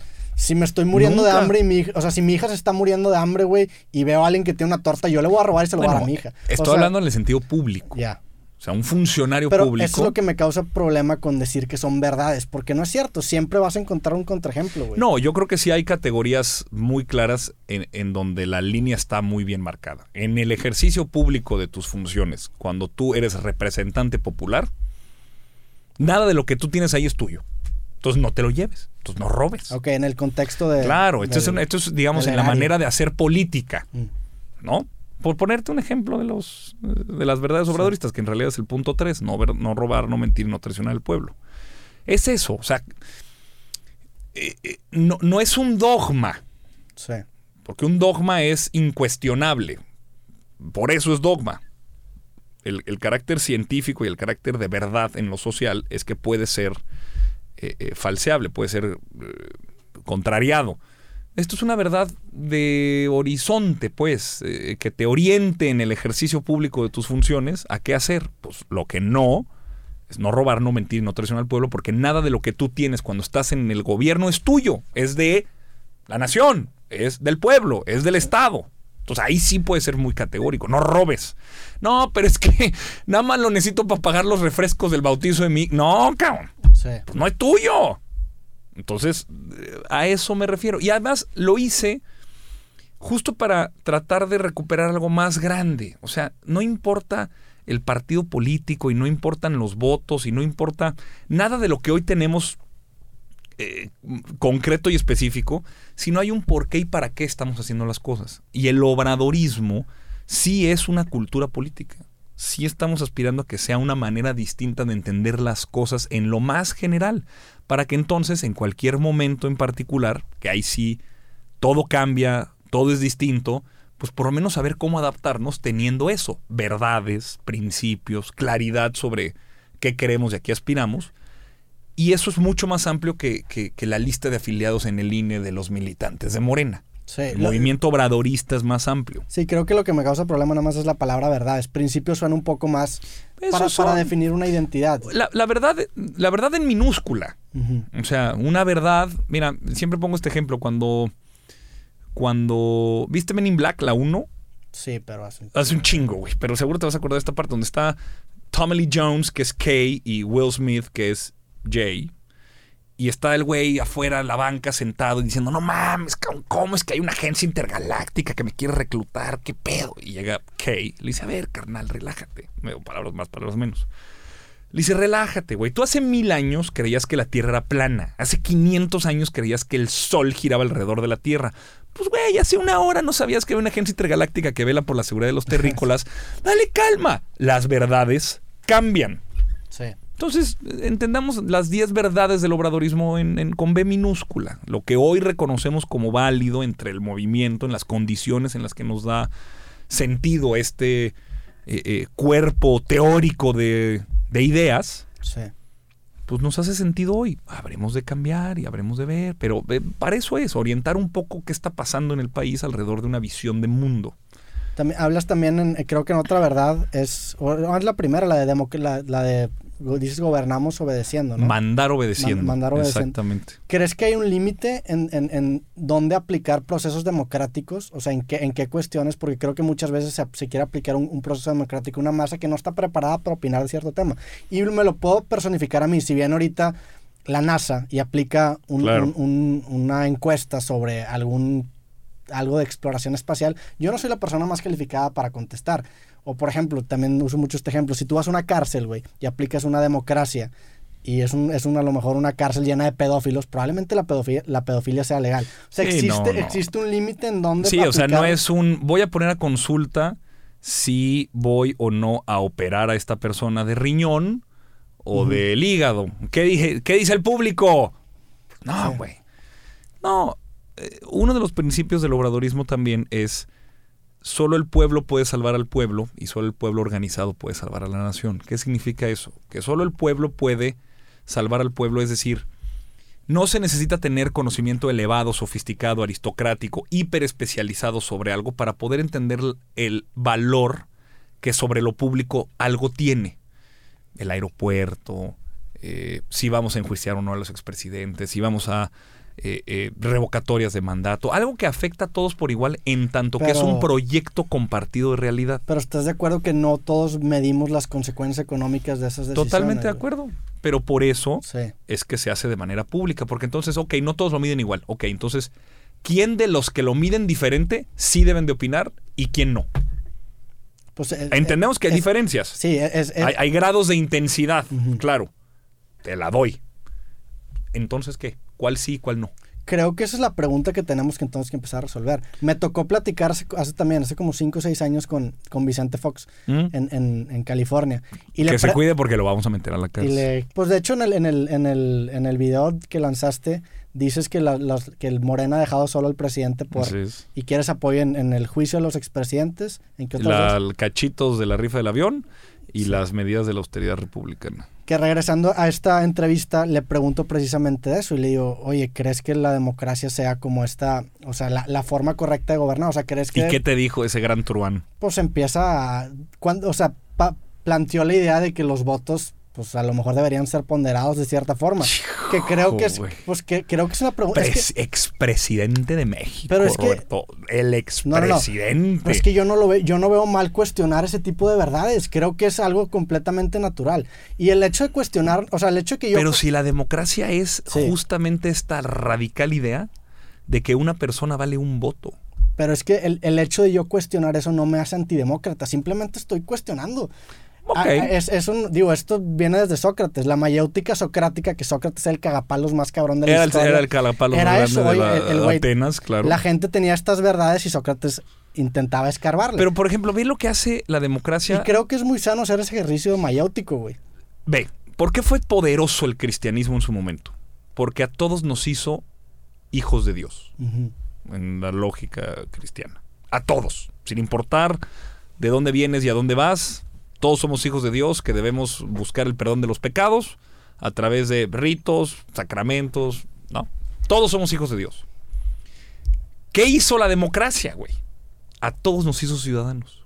Sí. Todas las personas, sin importar cuánto tienes en el banco, cómo te llamas, de dónde viene, todos tienen un voto.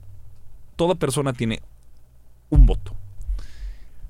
Parte también creo que tiene ese poder de, de cambiar el mundo el Internet. Porque puso al. hizo accesible muchas cosas que antes necesitabas tener. Pues no sé, güey, una concesión del espacio radioeléctrico y una parabola, una antena parabólica de 30 metros para poder hacer estas cosas. Entonces, creo que la democracia debe entenderse, y por eso lo decía y lo dice el presidente, solo el pueblo puede salvar al pueblo. Es decir, solamente nosotros podemos determinar qué es lo que nos conviene a nosotros, en tanto que todos somos diferentes, pero ejercemos el mismo derecho a decidir. Pero solo el pueblo organizado puede salvar a la nación. Entonces, el pueblo organizado, para construir un proyecto político al que la llamamos nación, las ficciones de las que hemos hablado, pues eso por eso hay partidos políticos, por eso hay sindicatos, por eso hay asociaciones mexicanas de programadores o de lo que tú quieras, ¿no? Porque la organización es lo que te da eh, la posibilidad real de incidir sobre qué proyecto de vida queremos tener como sociedad. Entonces, no, yo creo que no hay que tenerle miedo a la democracia. Hay que, hay que eh, siempre aspirar a que se puede estar mejor, no pensar que puede haber un desborde hacia lo peor. Sí. ¿No? De, ay, es que. Y es una discusión largamente dada. Eh, la, la, la, tiranía de la mayoría le llamaba Tocqueville, o la turba enardecida, eh, los conservadores en la discusión constitucionalista en Estados Unidos, claro que veían un problema que la masa, la masa poco educada, populachera, ni siquiera el pueblo, el populacho, fuera a tomar decisiones. Pero creo que hay condiciones distintas hoy para poder suponer que es mucho más valioso y es mucho más virtuosa una decisión tomada en colectivo de manera libre que solo por algunos pocos aristócratas sofisticados y elevados que Sí, la, idea, o sea, mi idea no es generar una oligarquía. Sí, y tampoco es que me digas, hola, ¿qué tal, señor? Pero es que la, crítica. Este, saco no el cohete a la luna, pues, pues, no, pues nada. La, la idea es más que nada como que reflexionar de cierta forma que la democracia a lo mejor ya no está produciendo los candidatos que el pueblo quiere o que también el político ya evolucionó, es como, digo, y no, no, no porque esté enfrente, pero es como por ejemplo un virus que desarrolla una, una inmunidad ante ciertos anticuerpos que desarrolla tu cuerpo, güey, el político también ya puede entender cómo jugar el juego democrático, güey. Entonces, claro. y se vuelve, se vuelve, o sea, se vuelve ya un sistema un poco Pero por eso es tan radical el presidente López Obrador, porque sabe que ese juego ya está contaminado y entonces hace cosas que incluso ponen en peligro ese propio proyecto a sabiendas de que hay poca confianza en él. Ejemplo, la revocación de mandato. Sí. Güey, el presidente López Obrador, compañeros, amigos, toda la gente que nos está viendo, quiero decirles, en la historia de nuestra democracia no ha sucedido lo que va a suceder en dos años. El presidente en funciones va a someter a consulta si él se mantiene en el poder o sigue. O sea, eso es muy radical sabiendo precisamente que, que, claro, sabiendo que aquí somos un juego de camaleones y entonces podemos decirle a todo el mundo lo que quiere escuchar y endulzarle el oído. El presidente dice a la chingada. El pueblo pone, el pueblo quita. Sí me pongo este límite. Y, se mamó, con todo respeto, pero, pero creo que, eh, o sea, creo pues que, esa, creo que esa edición radica en su, en su confianza en que él sabe transmitir un mensaje. Bueno, y qué mejor, ¿no? Sí, pero... O eh, sea, tengo un problema, tengo un reto enfrente. Si no lo hago bien, me corren. Y además es un control que yo mismo puse. Ah, cabrón. Sí, pero o sea, voy, voy más por el lado de que él sabe, él sabe pues, no, no quiero decir manipular porque es una palabra muy fuerte, pero él sabe compartir la información de una manera que influye al pueblo. Y tiene, y tiene pues no sé cuánto tiempo haciéndolo. Que, eso, o sea, y está bien, no, no lo estoy satanizando. Cada quien tiene sus propias virtudes a los que le apuesta. Pero piensa, en un país de 127 millones de mexicanos, que digamos haya, ¿qué te gusta? 90 millones mayores de edad. Que de esos 90 millones mayores de edad, el 70%, o sea, 63 millones de personas, digan, me cae bien López Obrador, lo está haciendo chido. O sea, ¿tú crees que solamente, o sea, es la parte que invito a la gente a reflexionar, 63 millones de personas están todas hechizadas bajo el mismo efecto manipulador del discurso de un solo hombre? ¿O si hay algo de lo que él dice y de lo que él hace que le da sentido a tanta gente? Y mi, mi, a lo mejor mi contraargumento sería, ok, bueno, ¿qué, ¿qué, indicadores críticos tenemos de esa masa de 90, 90 millones de personas, 60 millones de personas? Grado de escolaridad, o sea, también pero aún si todos fueran universitarios. a lo que quiero llegar es que es una masa más manipulable. Y sé que a lo mejor puede sonar con, condescendiente. Es muy condescendiente. Y lo entiendo. Sé que puede sonar mamón y, una disculpa no es ahí. nada más quiero, quiero intentar expresar este punto. Sí, sí. O sea, y es, y es a lo que va mi pregunta mi cuestionamiento de la democracia. ¿Realmente deberíamos aplicar una democracia a una sociedad que tiene esas características que tenemos o hay mejores opciones. Que no estoy diciendo que, creamos una oligarquía en la que solamente los ricos puedan votar. Nada más que creo que sí es, sano plantear esa pregunta, güey. Es muy sano. Y, y, o sea, eso que dijiste de la democracia, la neta, me, hizo mucho sentido en el que hizo todos ciudadanos. Creo que es algo muy positivo. Entonces, no es destruir la democracia, es construir a lo mejor algo. No, se vale mucho. O sea estás diciendo cosas que, vale la pena eh, discutir y que seguramente, así como yo creo que hay intuiciones compartidas de mi lado, de cosas que a mí me hacen sentido, por supuesto hay gente que te va a escuchar y va a decir, güey, hay intuiciones compartidas que yo tengo que creo que está bien que las esté diciendo y sobre esas discutimos. Creo que siempre eh, había un presidente de la un presidente socialdemócrata de la República Federal Alemana que se llamaba Willy Brandt, que decía, a los problemas de la democracia más democracia. O sea, creo que siempre cualquier cosa que se vea problemática, complicada, difícil en un Estado democrático, la solución es hacerlo todavía más democrático. O sea, profundizar el voto universal, profundizar la cantidad de decisiones que se toman eh, por el colectivo, hacer que la vida pública sea cada vez más pública, porque poco a poco vas elevando el nivel de responsabilidad, de sofisticación, de participación de la gente y eso a la larga nos conviene a todos, más allá de que si tengan o no un título universitario sobre ingeniería mm, termodinámica. No creo que vaya por ahí. Aunque claro, eso también es un reto para los políticos que creemos en que todos somos iguales ante la ley, pues que en efecto suceda. Que haya universidad, que haya trabajo, que haya seguridad para todos y para todas, sin importar dónde naciste, qué apellido tienes, cuál es la, el material de tu cuna. Esas cosas son para las que un político debe luchar. Hay quienes dicen, así estamos muy bien, no le muevo. Hay quienes dicen, no, hay que cambiar. Y ahí entonces, entonces ahí es donde entonces eh, luchan las ficciones de uno y otro.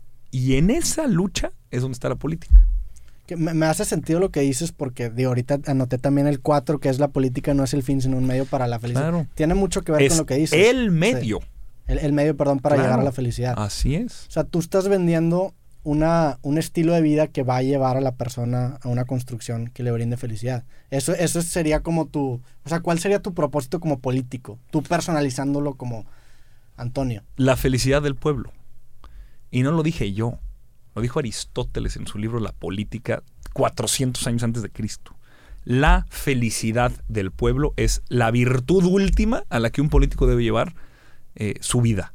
Que la gente sea feliz Ve qué cabrón, güey. O sea, suena como de discurso yupi buena onda, pero entender las implicaciones que tiene el que no sea la riqueza material, no sea eh, la sofisticación y el control, sino la felicidad entendida como un amplio sentido de bienestar. O sea, que la gente sienta que está mejor hoy que ayer y que va a estar mejor mañana. O sea, güey, hay, un índice internacional que se llama el índice de felicidad. El índice de felicidad subjetiva, pues. El dato más demoledor es cuando la gente te dice que no confía en que en el futuro vayan a estar mejor. Claro, es la... En el que dicen que sus hijos van a estar peor que lo que están ellos. La primera, estamos viviendo una generación, esta generación 2008, 2020, crisis económicas, coronavirus, que muy probablemente seamos la primera generación que vive peor que sus padres en los últimos 250 años, 300 años de desarrollo industrial capitalista expansivo.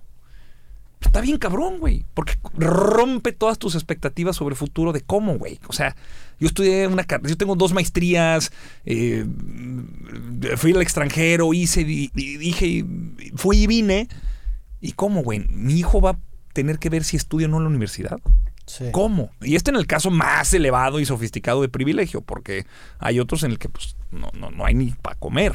Está interesante esa, esa idea de que la, la, felicidad es una, de cierta forma es una transición. Y lo dice Don Draper en una serie que se llama Mad Men. Él dice, la felicidad es una transición. O sea, realmente y hay un, hay un concepto filosófico que se llama el ciclo hedonista, que, que, tiene que ver con la idea de cómo somos relativamente igual de felices a como éramos hace 200 años, con un estilo de vida completamente diferente. Claro. Y es porque normalizamos, entramos a un ciclo hedonista en el que normalizamos nuestros, pues, nuestros lujos, por así decirlo, y entramos a un nivel de felicidad estable que es equiparable con, con versiones anteriores. Claro, pero ahí puede haber, por ejemplo, una felicidad hedonista. Sí. De excesos cínicos, frívolos y superficiales en donde además se abuse y se maluse el tiempo, el poco tiempo que tenemos en la vida y entonces creamos que el sexo, drogas y la violencia en exceso es una forma de felicidad. Ah, ah. Por eso hay una manera también distinta de entender la felicidad. Y es parte de lo que trato de comunicar en las 10 verdades del obradorismo, que además es mucho lo que el presidente ha dicho en los últimos 30 años, con un ejemplo de vida que sirve para saber qué hacer y cómo. Sí, o sea, sí entiendo, pero se me hace un poco también, viéndome al, caso distópico, güey, mm. se me hace un poco peligroso el, el, el, hacerte responsable de la felicidad de la gente porque si estás hablando... No pues es pero, que, güey. Pero si estás hablando que la felicidad es relativa y estás hablando que antes con mucho menos éramos igual de felices que ahorita, eventualmente si llegas un... O sea, e, eventualmente tú vas a controlar esas transiciones y eso se me hace peligroso desde, desde el punto de vista de gobierno, que, que a lo mejor regulemos un nuevo normal y todos seamos igual de felices porque ya normalizamos esto. Pues eso es justo. Y vas dando esos incrementos. Justo el tema es, si yo te digo, yo aspiro a la felicidad del pueblo, uno sí es una gran responsabilidad. Entonces, ah, ¿crees, que, tan ¿crees que realmente sea una, una aspiración de verdad o crees que también es por algo egoísta? Porque yo tengo mucha esta idea de que, que, el altruismo realmente no existe. Lo hacemos porque nos hace sentir bien. No, sí existe. No, no. O sea, el altruismo el altruismo como un cálculo racional y sofisticado entre dos personas que intercambian algo para el beneficio mutuo existe, sí. Pero ¿crees que se hace porque realmente quieres ayudar a la persona o porque te hace sentir bien el saber que ayudaste a otra persona? Vea, te voy a poner un ejemplo. Quizás sea altruista. Yo, este, no sé, ofrecerte ahorita eh, mi ayuda como político. Imagínate. Oye, cabrón, me quiero lanzar para ser presidente de mi cuadra. No, claro que sí, Cardo, yo te ayudo, la chingada, la madre. O sea, este, vente para acá. Y te dice, güey, a ver, este, ¿para qué lo haces? Ah, pues para cuando él sea aquí mi amigo chingón, me ayude a mí. Eso es, digamos, pensamiento egoísta o altruista egoísta. Pero ¿qué me hizo que cuando entré aquí no te di un golpe en la cara? Nada. Pues a lo mejor el miedo que te lo regresen y también es. Puede ser. pero. Yo no te pegaría a ti porque mides 1.96. Claro, o sea, podrías ponerte así, pero digamos, hay una cierta idea de una norma que prevalece, que no está calculada que me permite que tú y yo convivamos en, normalidad. En armonía, sí. En armonía. Estoy haciendo ese cálculo cada vez que llego a todos los lugares de toda mi vida de madres. ¿Será buena idea darle un golpe en la cara a Roberto para ver si entonces... Pues no, o sea... Sí. Entonces, claro que podemos escapar de esa... Este, de ese cálculo. Y mm. claro que lo podemos hacer en la política. Creo, creo que no, más que escapar, nada más te das los suficientes movimientos de, o sea, a lo que quiero llegar es que, y hay una cita de un rapero que dice, qué bueno que encontramos a los bebés tiernos, a los jóvenes atractivos y a los viejos sabios, porque eso es lo que nos inspira a valorarlos. Si, tú no, si a ti no te un ternura un bebé, sería peligroso, güey. Correcto. O sea, y, tiene que ver con supervivencia de la especie, ¿verdad? Sí, sí, Si tú no, o sea, si tú no aprecias la sabiduría de un viejo, te, te genera un sentimiento, lo olvidarías. Si tú no encontraras a una morra de tu edad atractiva, güey, no te reproducirías. O sea, son estos... Bueno, político que no pudiera lograr hacer que la gente vote por él, no sirve. Sí. ¿No? A, lo que quiero llegar es que son, son mecanismos egoístas, que digo, es una ilusión, güey. realmente me estoy metiendo a escarbar nada más para Porque, me, o sea, el, más que nada para, para el, propósito de, generar en el pueblo felicidad, creo que puedes, o sea, creo que parte de algo egoísmo, de algo de egoísmo que todo el mundo tiene, güey. algo te duele. Algo te llama, algo, te hace. O te hace sentir bien el hecho de que la gente se sienta claro, bien. Claro, claro. O sea, al presidente López Obrador lo intoxica estar con la gente. Lo intoxica. Es su gran obsesión. Es de veras que es así su, su, su, su viaje, güey. O sea, hay gente que se mete LSD. El presidente está de gira hablando con los hombres y mujeres más humildes del país. Eso lo intoxica, lo, legítimamente lo vuelve loco para bien. Eso le gusta. Y, digo, lleva 30 años en eso. Claro. Se le ha dedicado la mitad de su vida, o más de la mitad de su vida a hacer eso. Entonces, claro que lo hace por una satisfacción personal, pero qué mayor bien, qué mayor virtud es ser feliz buscando la felicidad del otro. Sí, es una, es una forma sana de canalizarlo. Sí, sí, te entiendo. Otra de las verdades obradoristas, por cierto. ¿Cuál? La de se puede ser feliz buscando el bienestar del prójimo. Sí. O sea, claro que es una, verdad obradorista claro. ¿Qué, número es esa? Es como la 8, creo. No me acuerdo, pero sí. O sea, e, eso es, pues claro, claro que tienes una motivación legítima de sentirte bien, pero qué bueno que te puedas sentir bien en tu honesto desapego de que esto no se trata de ti. Se trata de la gente que no tuvo las ventajas y los privilegios y, las comodidades que tú sí. Y qué fortuna de la vida que tú tengas la posibilidad y la dedicación y el interés de poder ayudar a otro, a quien tú reconoces como igual, aunque no lo seamos. La ficción de la nación. La gran ficción de que este hombre o mujer que no tengo ni la más perra idea de dónde es, qué hace, qué le duele, cómo se llaman sus papás, qué le gusta, cuándo nació, no sé nada. Esa fraternidad que sientes con tu conciudadano o con un compañero de partido, o con un eh, mexicano en México, en cualquier otro lado del mundo, esa ficción que nos contamos de hay una idea de país, nos permite hacer eso. Sí, me, gusta esa idea de que esa ficción se construye encima del sentimiento que te brinda el, hecho de hacer estas, acciones, ¿no? ¿Cuál, ¿Cuál, es tu relación con, con López Obrador, güey? ¿Lo conoces mucho? De admiración, respeto y de este mucho cariño eh, desde la distancia. No, no, no, no creas que es este. No creas que es también tan posible, pues. pues el presidente López Obrador es un hombre muy ocupado.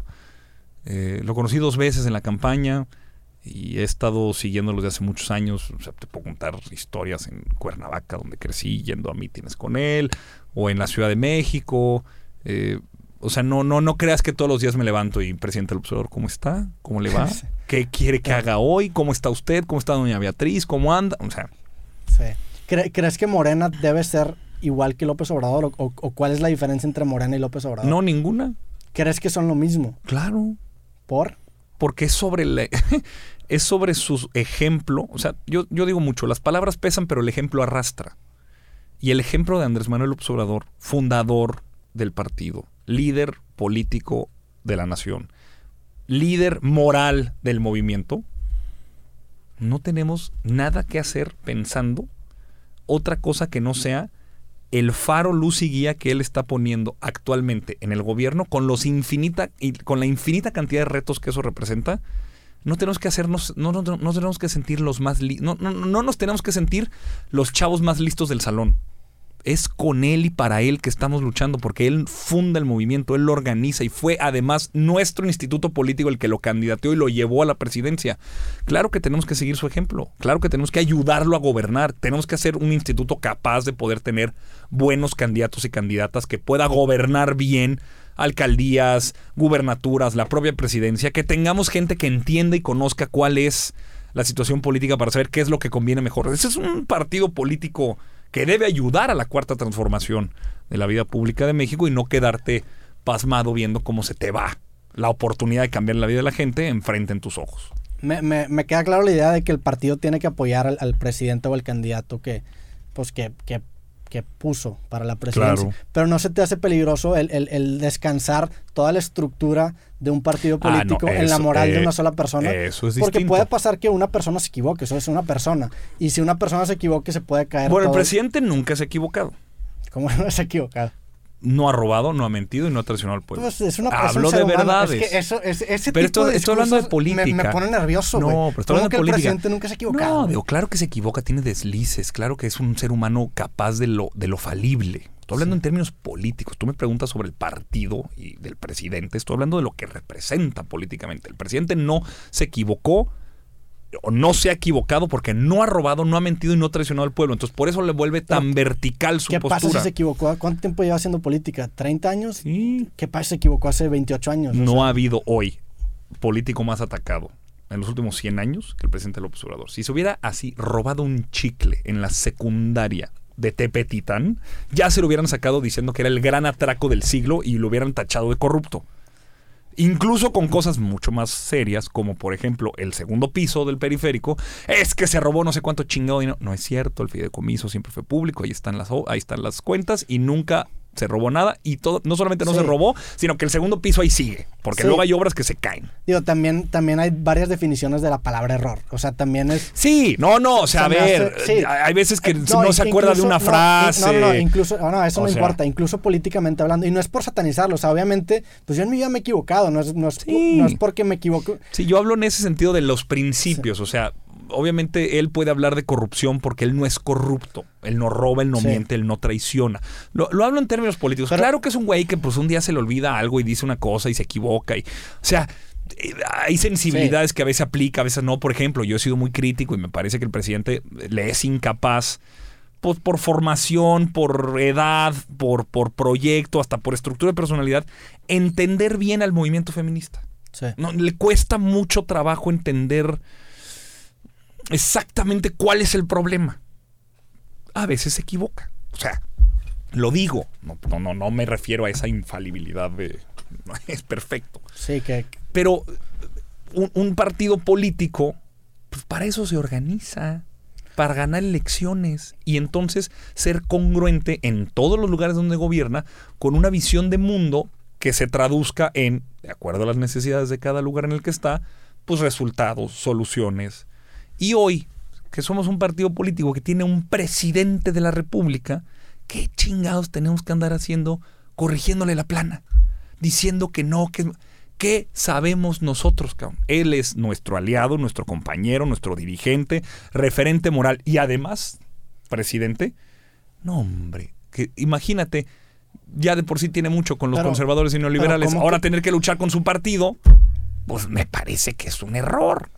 Pues sí, pero también creo que es sano tener una resistencia y no tener un grupo ¿Pero de... qué le vamos a hacer de- resistencia al presidente? Pues a lo mejor no están de acuerdo con todo lo que dice. Pero si todo lo que nos ha prometido a nosotros, los que votamos, deja tú los que votaron, porque hay, hay muchos millones de obradoristas que votaron por el presidente, que les cae bien, que está toda madre, y no se meten más. Nosotros los militantes, o sea, los más desquiciados de los desquiciados obradoristas de este país, los que estamos, güey, estoy caminando en la calle Sí. con una camisa morena, o sea, estoy loco de la cabeza. Pero por, es- por eso hago la comparación ¿Qué con, chingados con la tengo que religión, por güey. eso, pero qué chingados tengo que ayudarle criticando al presidente cuando lo que él dice lo ha cumplido a cabalidad? No lo digo en términos de fanatismo de le debo lealtad, sino es estoy tan loco que veo, leo, escucho, estudio el programa del presidente. Fui funcionario público federal.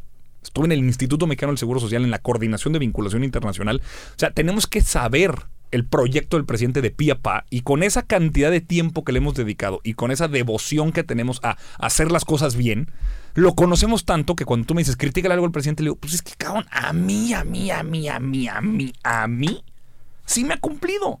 Entre lo que yo como ciudadano necesitaba y como político consideraba que otros necesitaban en términos del proyecto. Pero ese soy yo, ¿eh? O sea. Por supuesto que hay muchísimos problemas y por supuesto que hay muchísimas cosas en las que pueden estar en contra, pero yo, militante del partido y que además aspira a dirigirlo, ¿qué chingados? Le tengo yo que reclamar al presidente si él ha sido absolutamente consecuente entre lo que ha dicho que iba a hacer y lo que ha hecho.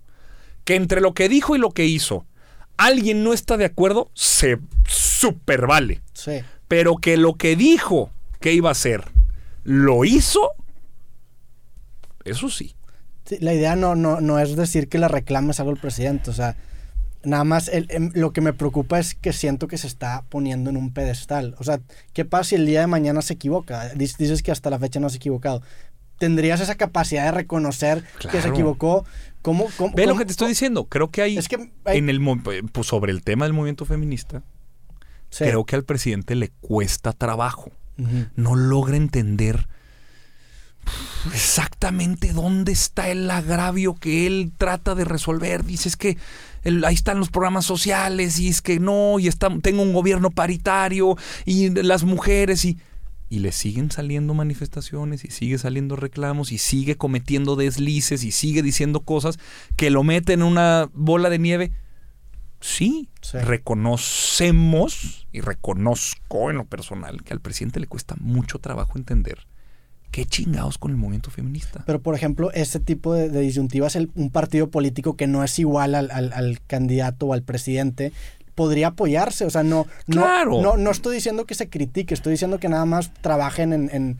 o sea, que no sea lo mismo. Es lo que me preocupa. que, que, Morena sea sinónimo de López Obrador. O sea, las el presidente López Obrador está hablando sobre la realidad del país todos los días desde la mañanera, muy lejos de donde los problemas están pasando, al menos entre semana, porque el resto de la semana está no y no puede estar en todo y no puede estar en todo. pero Morena que sí puede estar en todo un partido político que sí podría estar en todo, sí puede estar en los 2.458 municipios de este país con una oficina lista y dispuesta para hacer política y entender entonces el problema, por ejemplo, de la violencia contra las mujeres, de una manera que sí resuelva el problema en Zacatlán de las Manzanas o en Babis, Zacatlán de las Manzanas, Puebla o en Bavispe, Sonora, que por supuesto han de ser dos realidades completamente distintas, ahí sí puede estar Morena haciendo cosas, moviendo, haciendo, que podrían parecer que contradicen en lo público al presidente, pero que últimamente es la visión de mundo que contemplamos, la justicia, eh, la solidaridad, los derechos humanos. es esta forma de resolver las disyuntivas morales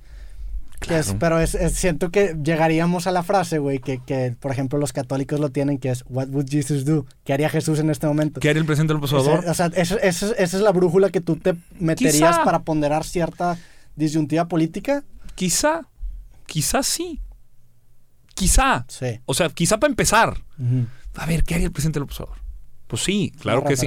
Claro que es como te decía, las palabras, las palabras pesan, pero el ejemplo arrastra. Y el ejemplo el presidente arrastra. ¿Qué haría? Y luego quizá también valga la pena decir, pues, ¿qué haríamos nosotros? ¿Qué haríamos aquí, en este momento, en este lugar, con, esta, con este problema, con este alcance? Pues sí, pero ahí vas, ¿no? Ya más o menos desmenuzando el problema para ver a dónde llegas. Pero claro que debes tener en política ciertas referencias generales. ¿Cuáles son tus otras referencias? ¿Qué influencias tienes? ¿Qué libros lees, güey? Mucha ficción. ¿Lees ficción? me gusta la ficción. Tengo, digamos, mis mitos fundantes El Señor de los Anillos, Star Wars. Hasta sí, hasta Harry Potter. de Jedi, ¿no? Sí, sí, me disfracé de Jedi. Este, para ver. ¿Se dice Jedi o Jedi? Sí. Pues yo le digo Jedi. Ah. En inglés es Jedi. Pero yo le digo Jedi. Eh, para ir a ver una de las peores películas de Star Wars en la historia, que es Han Solo.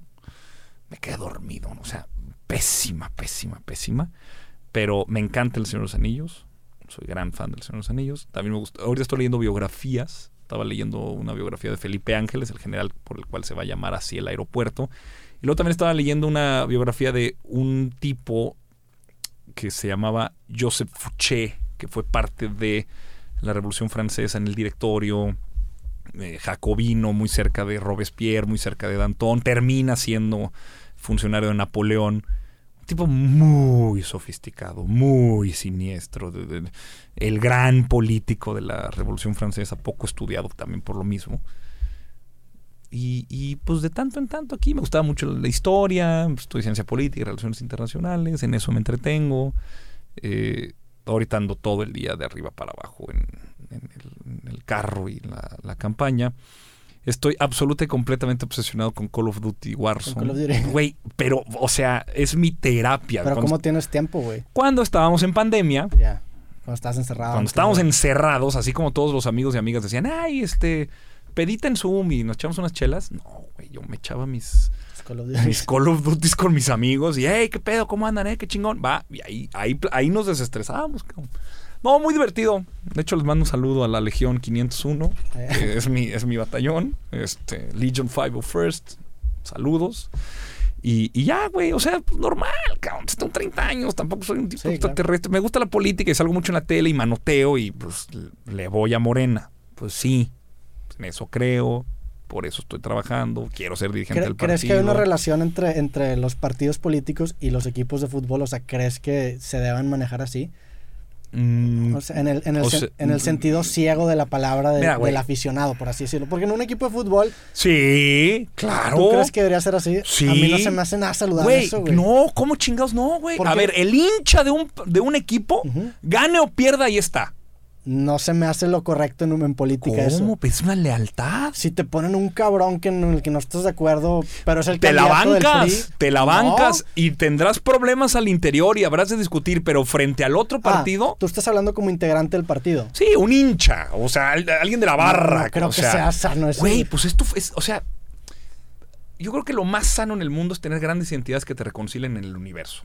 Una religión, un género, un equipo de fútbol este, cosas que te digan quién eres. Ah, ¿Dónde estás parado en el mundo? O, güey, pues que tampoco puede ser el indeterminado fluido. pero sí. Absoluto, etéreo y universal que, está conectado en las fuerzas. o sea, güey, tener un equipo de fútbol para mí es tan importante como tener un partido político. ¿Dónde chingados militas, güey? ¿En qué idea de realidad? ¿Qué te hace feliz, güey? ¿Por qué luchas? Pero creo que eso es lo como persona lo que te acaba haciendo obsoleto, porque construyes tu vida con estos pilares que son verdades absolutas, que eventualmente se caen y se tumban.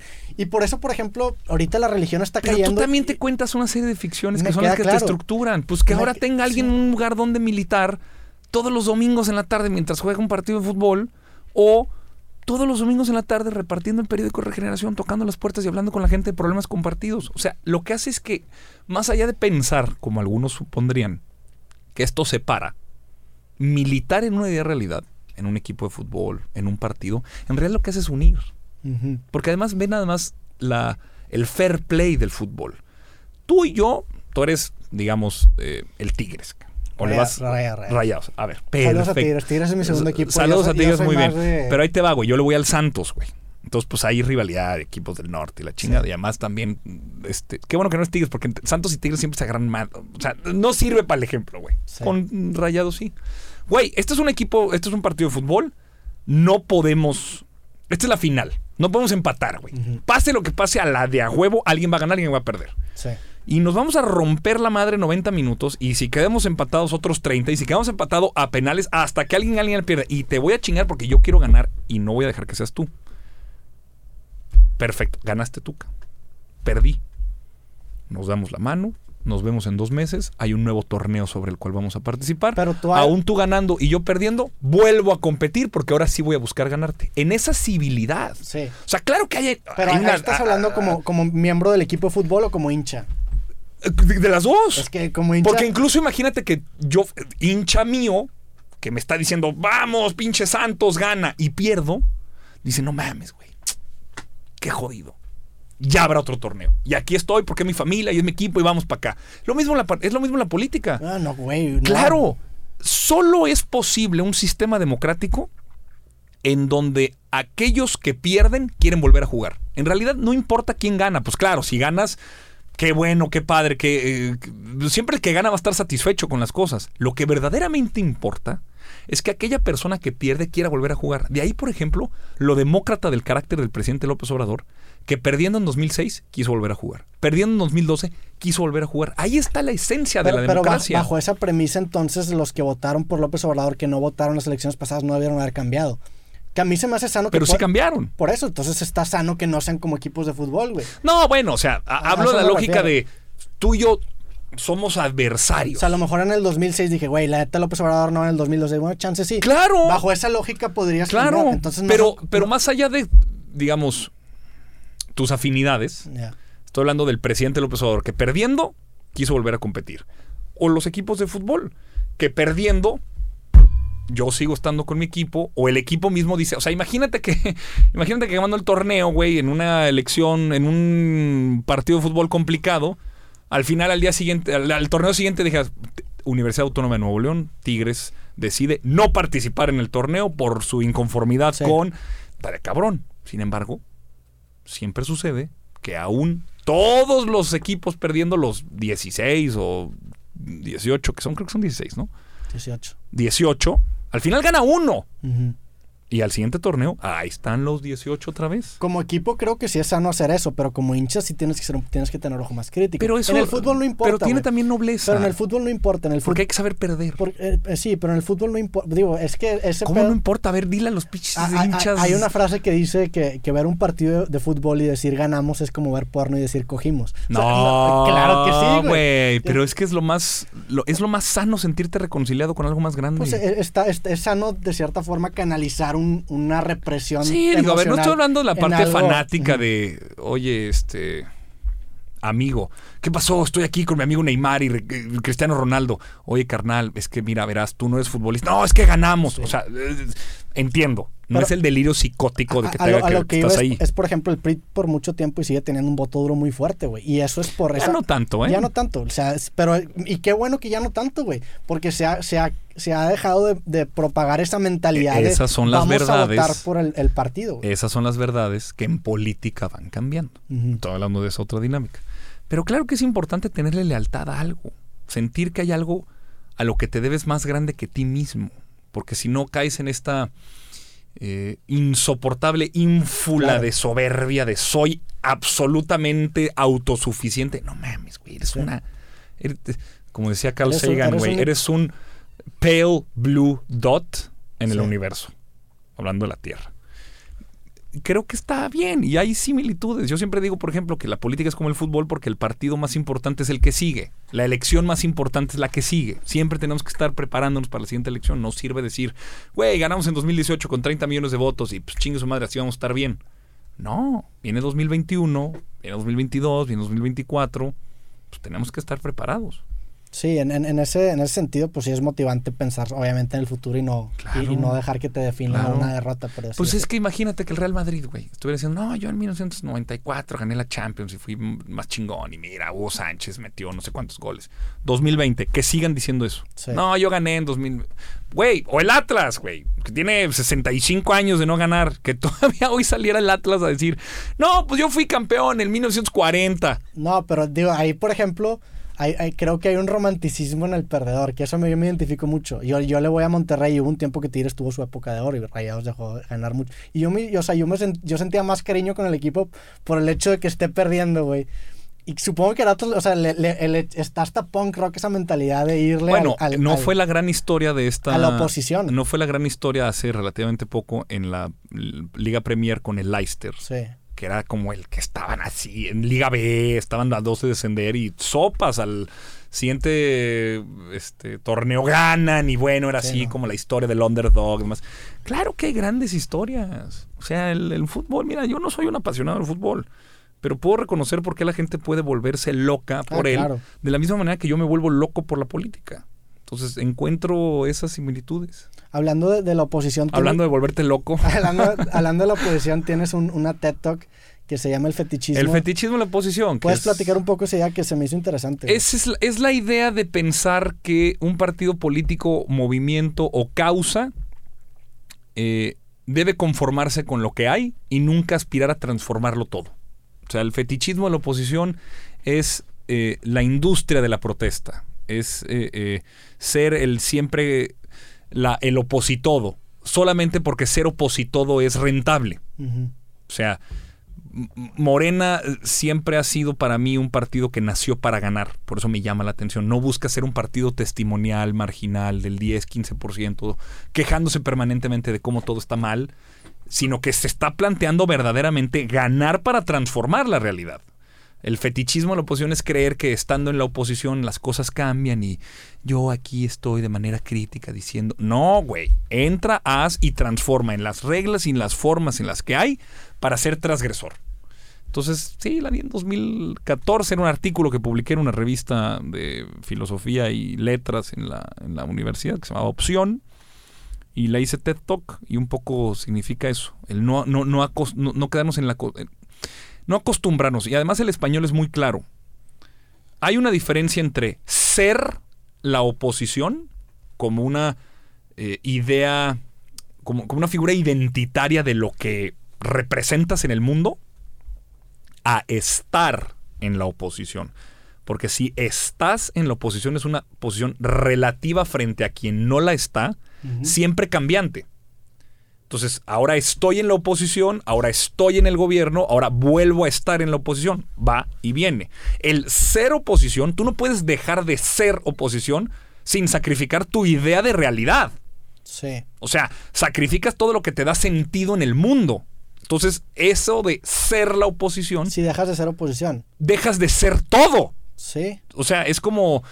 Eh, pues sí, eh, digo, si cambia el status quo y dejas de ser oposición. No, pero es como decía este Zizek con este eh, juego, esta metáfora con Star Wars. De yo vendería a mi madre en esclavitud, así decía, por ver qué pasaba un día después de la destrucción de la Estrella de la Muerte. Ah, la volamos, se destruyó. ¿Y luego qué? Sí.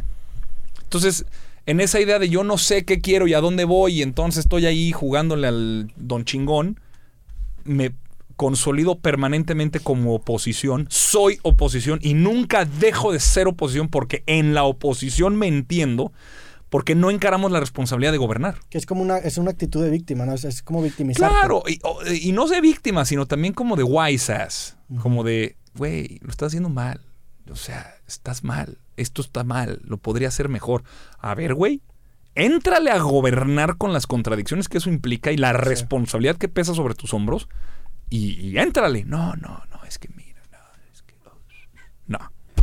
Eso es el fetichismo de la oposición. Sí, es como una. Me, identifico mucho eso con el, con el tema del, de la victimización porque puedes ser víctima de muchas circunstancias en tu vida, pero el victimizarte es no afrontar esa responsabilidad y condenar lo que te está pasando por factores externos, que pueden influir, puedes ser víctima de muchas cosas, pero el actuar como si no eres víctima siempre te beneficia, que es una paradoja. Ahorita hablábamos de, todas estas ilusiones que creemos, y ahí, creo que una de las ilusiones más grandes que tiene el ser humano es la idea esta de la meritocracia perfecto, que siempre gana el que más se esfuerce. Y no es cierto. Y no es cierto, pero irónicamente el pensar que sí es cierto, te da más probabilidades de que triunfes, güey. O sea, el quererte da secret, aunque sea una pendejada, te da más probabilidades de, de sí, claro, porque, son verdades que triste, solo, enfermo, muerto de hambre, claro que podría ser mucho más satisfactorio en vez de decir valgo para pura madre, decir piensa positivo, piensa positivo, perritos bebé, perritos bebé y sentirte mejor. Sí. O sea, puede ser. en la lógica psicológica del individuo sí nunca lo permitiría o no lo aceptaría desde la lógica política de cómo aproximarte a un problema público, desde las instituciones, desde el partido, desde una, una, responsabilidad de Estado. Claro que entendería por qué alguien se diría a sí mismo esa ficción, en términos psicológicos. Pero decirle a la gente desde la agencia, digamos, la Secretaría de Desarrollo Social o la hoy Secretaría del Bienestar, no, compañero desamparado, piensa en perritos bebé y le va a ir mejor en su desamparo y en su desnutrición y en su eh, abandono, pues no memes. Claro. ¿No? ¿Qué más, güey? ¿Algo que, quieras platicar? No, cabrón, pues ya nos echamos, ¿qué? Como tres horas, güey. no, hombre. Sí, pues, este, pero chingón, güey. No, pues gracias por darte la vuelta. Este, no, a la orden, cabrón. De verdad, un gustazo, güey. Muy a la orden. La verdad es que estuvo, sí estuvo chingona. Estuvo intensa, estuvo, estuvo bien intensa, güey. Bien, bien pinche densa, güey. Hubiera estado bien si hubiéramos tenido cigarros y una chela, güey. Pero ya lo haremos pronto. Ya lo haremos después. Ya lo haremos pronto. Pero bueno, gracias de verdad por darte la vuelta, güey. Admiro mucho que hayas venido a un programa sin saber qué esperar, güey. No, a la porque la neta no nos conocíamos en persona, nunca hemos platicado y y pues digo, es la idea de este programa, güey, la neta conversar distintos puntos de vista, no atacar claro. los puntos de vista los puntos de vista contrario. Y, y pues ojalá que a, todos los que nos hayan escuchado o visto les haya gustado este programa. Muy a la orden, sí. Aquí nos echamos así toda una discusión filosófica chingona y además también hablamos de... Del pues, secreto. Del secreto, güey. ¿Cómo me echan carrilla con eso? Pues, Confían en, en, sí No, no mames. Este, no, pues todo chingona, güey que, a toda madre. Ojalá la próxima vez que nos veamos, que sea además pronto, pueda ya venir como secretario general de Morena. Pues suerte en tu. Te agradezco mucho. ¿Cuándo es la encuesta? está ahorita entre más y menos, pero tírale que el 5 de octubre. Pues ya está. ¿Dónde te pueden seguir en redes sociales? En Twitter y en Facebook. Las dos me llamo igual. Antonio Atolini, que se escribe como Atole, pero con doble T y ahí estoy tirando chingazos y a veces subiendo una que otra canción. ¿No, te sale contraproducente que rime con Atole o que se parezca a Atole? a ver, ay, güey, o sea, es el chiste de toda mi vida, güey. O sea, fórmate, güey. O sea, desde que tengo uso de memoria. Ay, Atolini con el de Dini. Ah, ay, Ya estás acostumbrado. Sí. Pues bueno. Pero, por eso digo como atole, pero con doble T. Es como la mnemotecnia para que la gente entienda cómo escribirlo, porque generalmente me dicen Antolín. Y, pues no es así. Así, no te no es así. lo permito y me da hasta ternura, pero... Sí, en Twitter Antonio Atolini, como atole, pero con doble T. En Facebook igual. En Instagram igual. Pues ya está. Gracias por darte la vuelta. Nos vemos en el próximo episodio de Creativo. Les mandamos un abrazo. Que estén bien. Amor con amor se paga. Ay, cabrón, amor. Sobres. Sobres.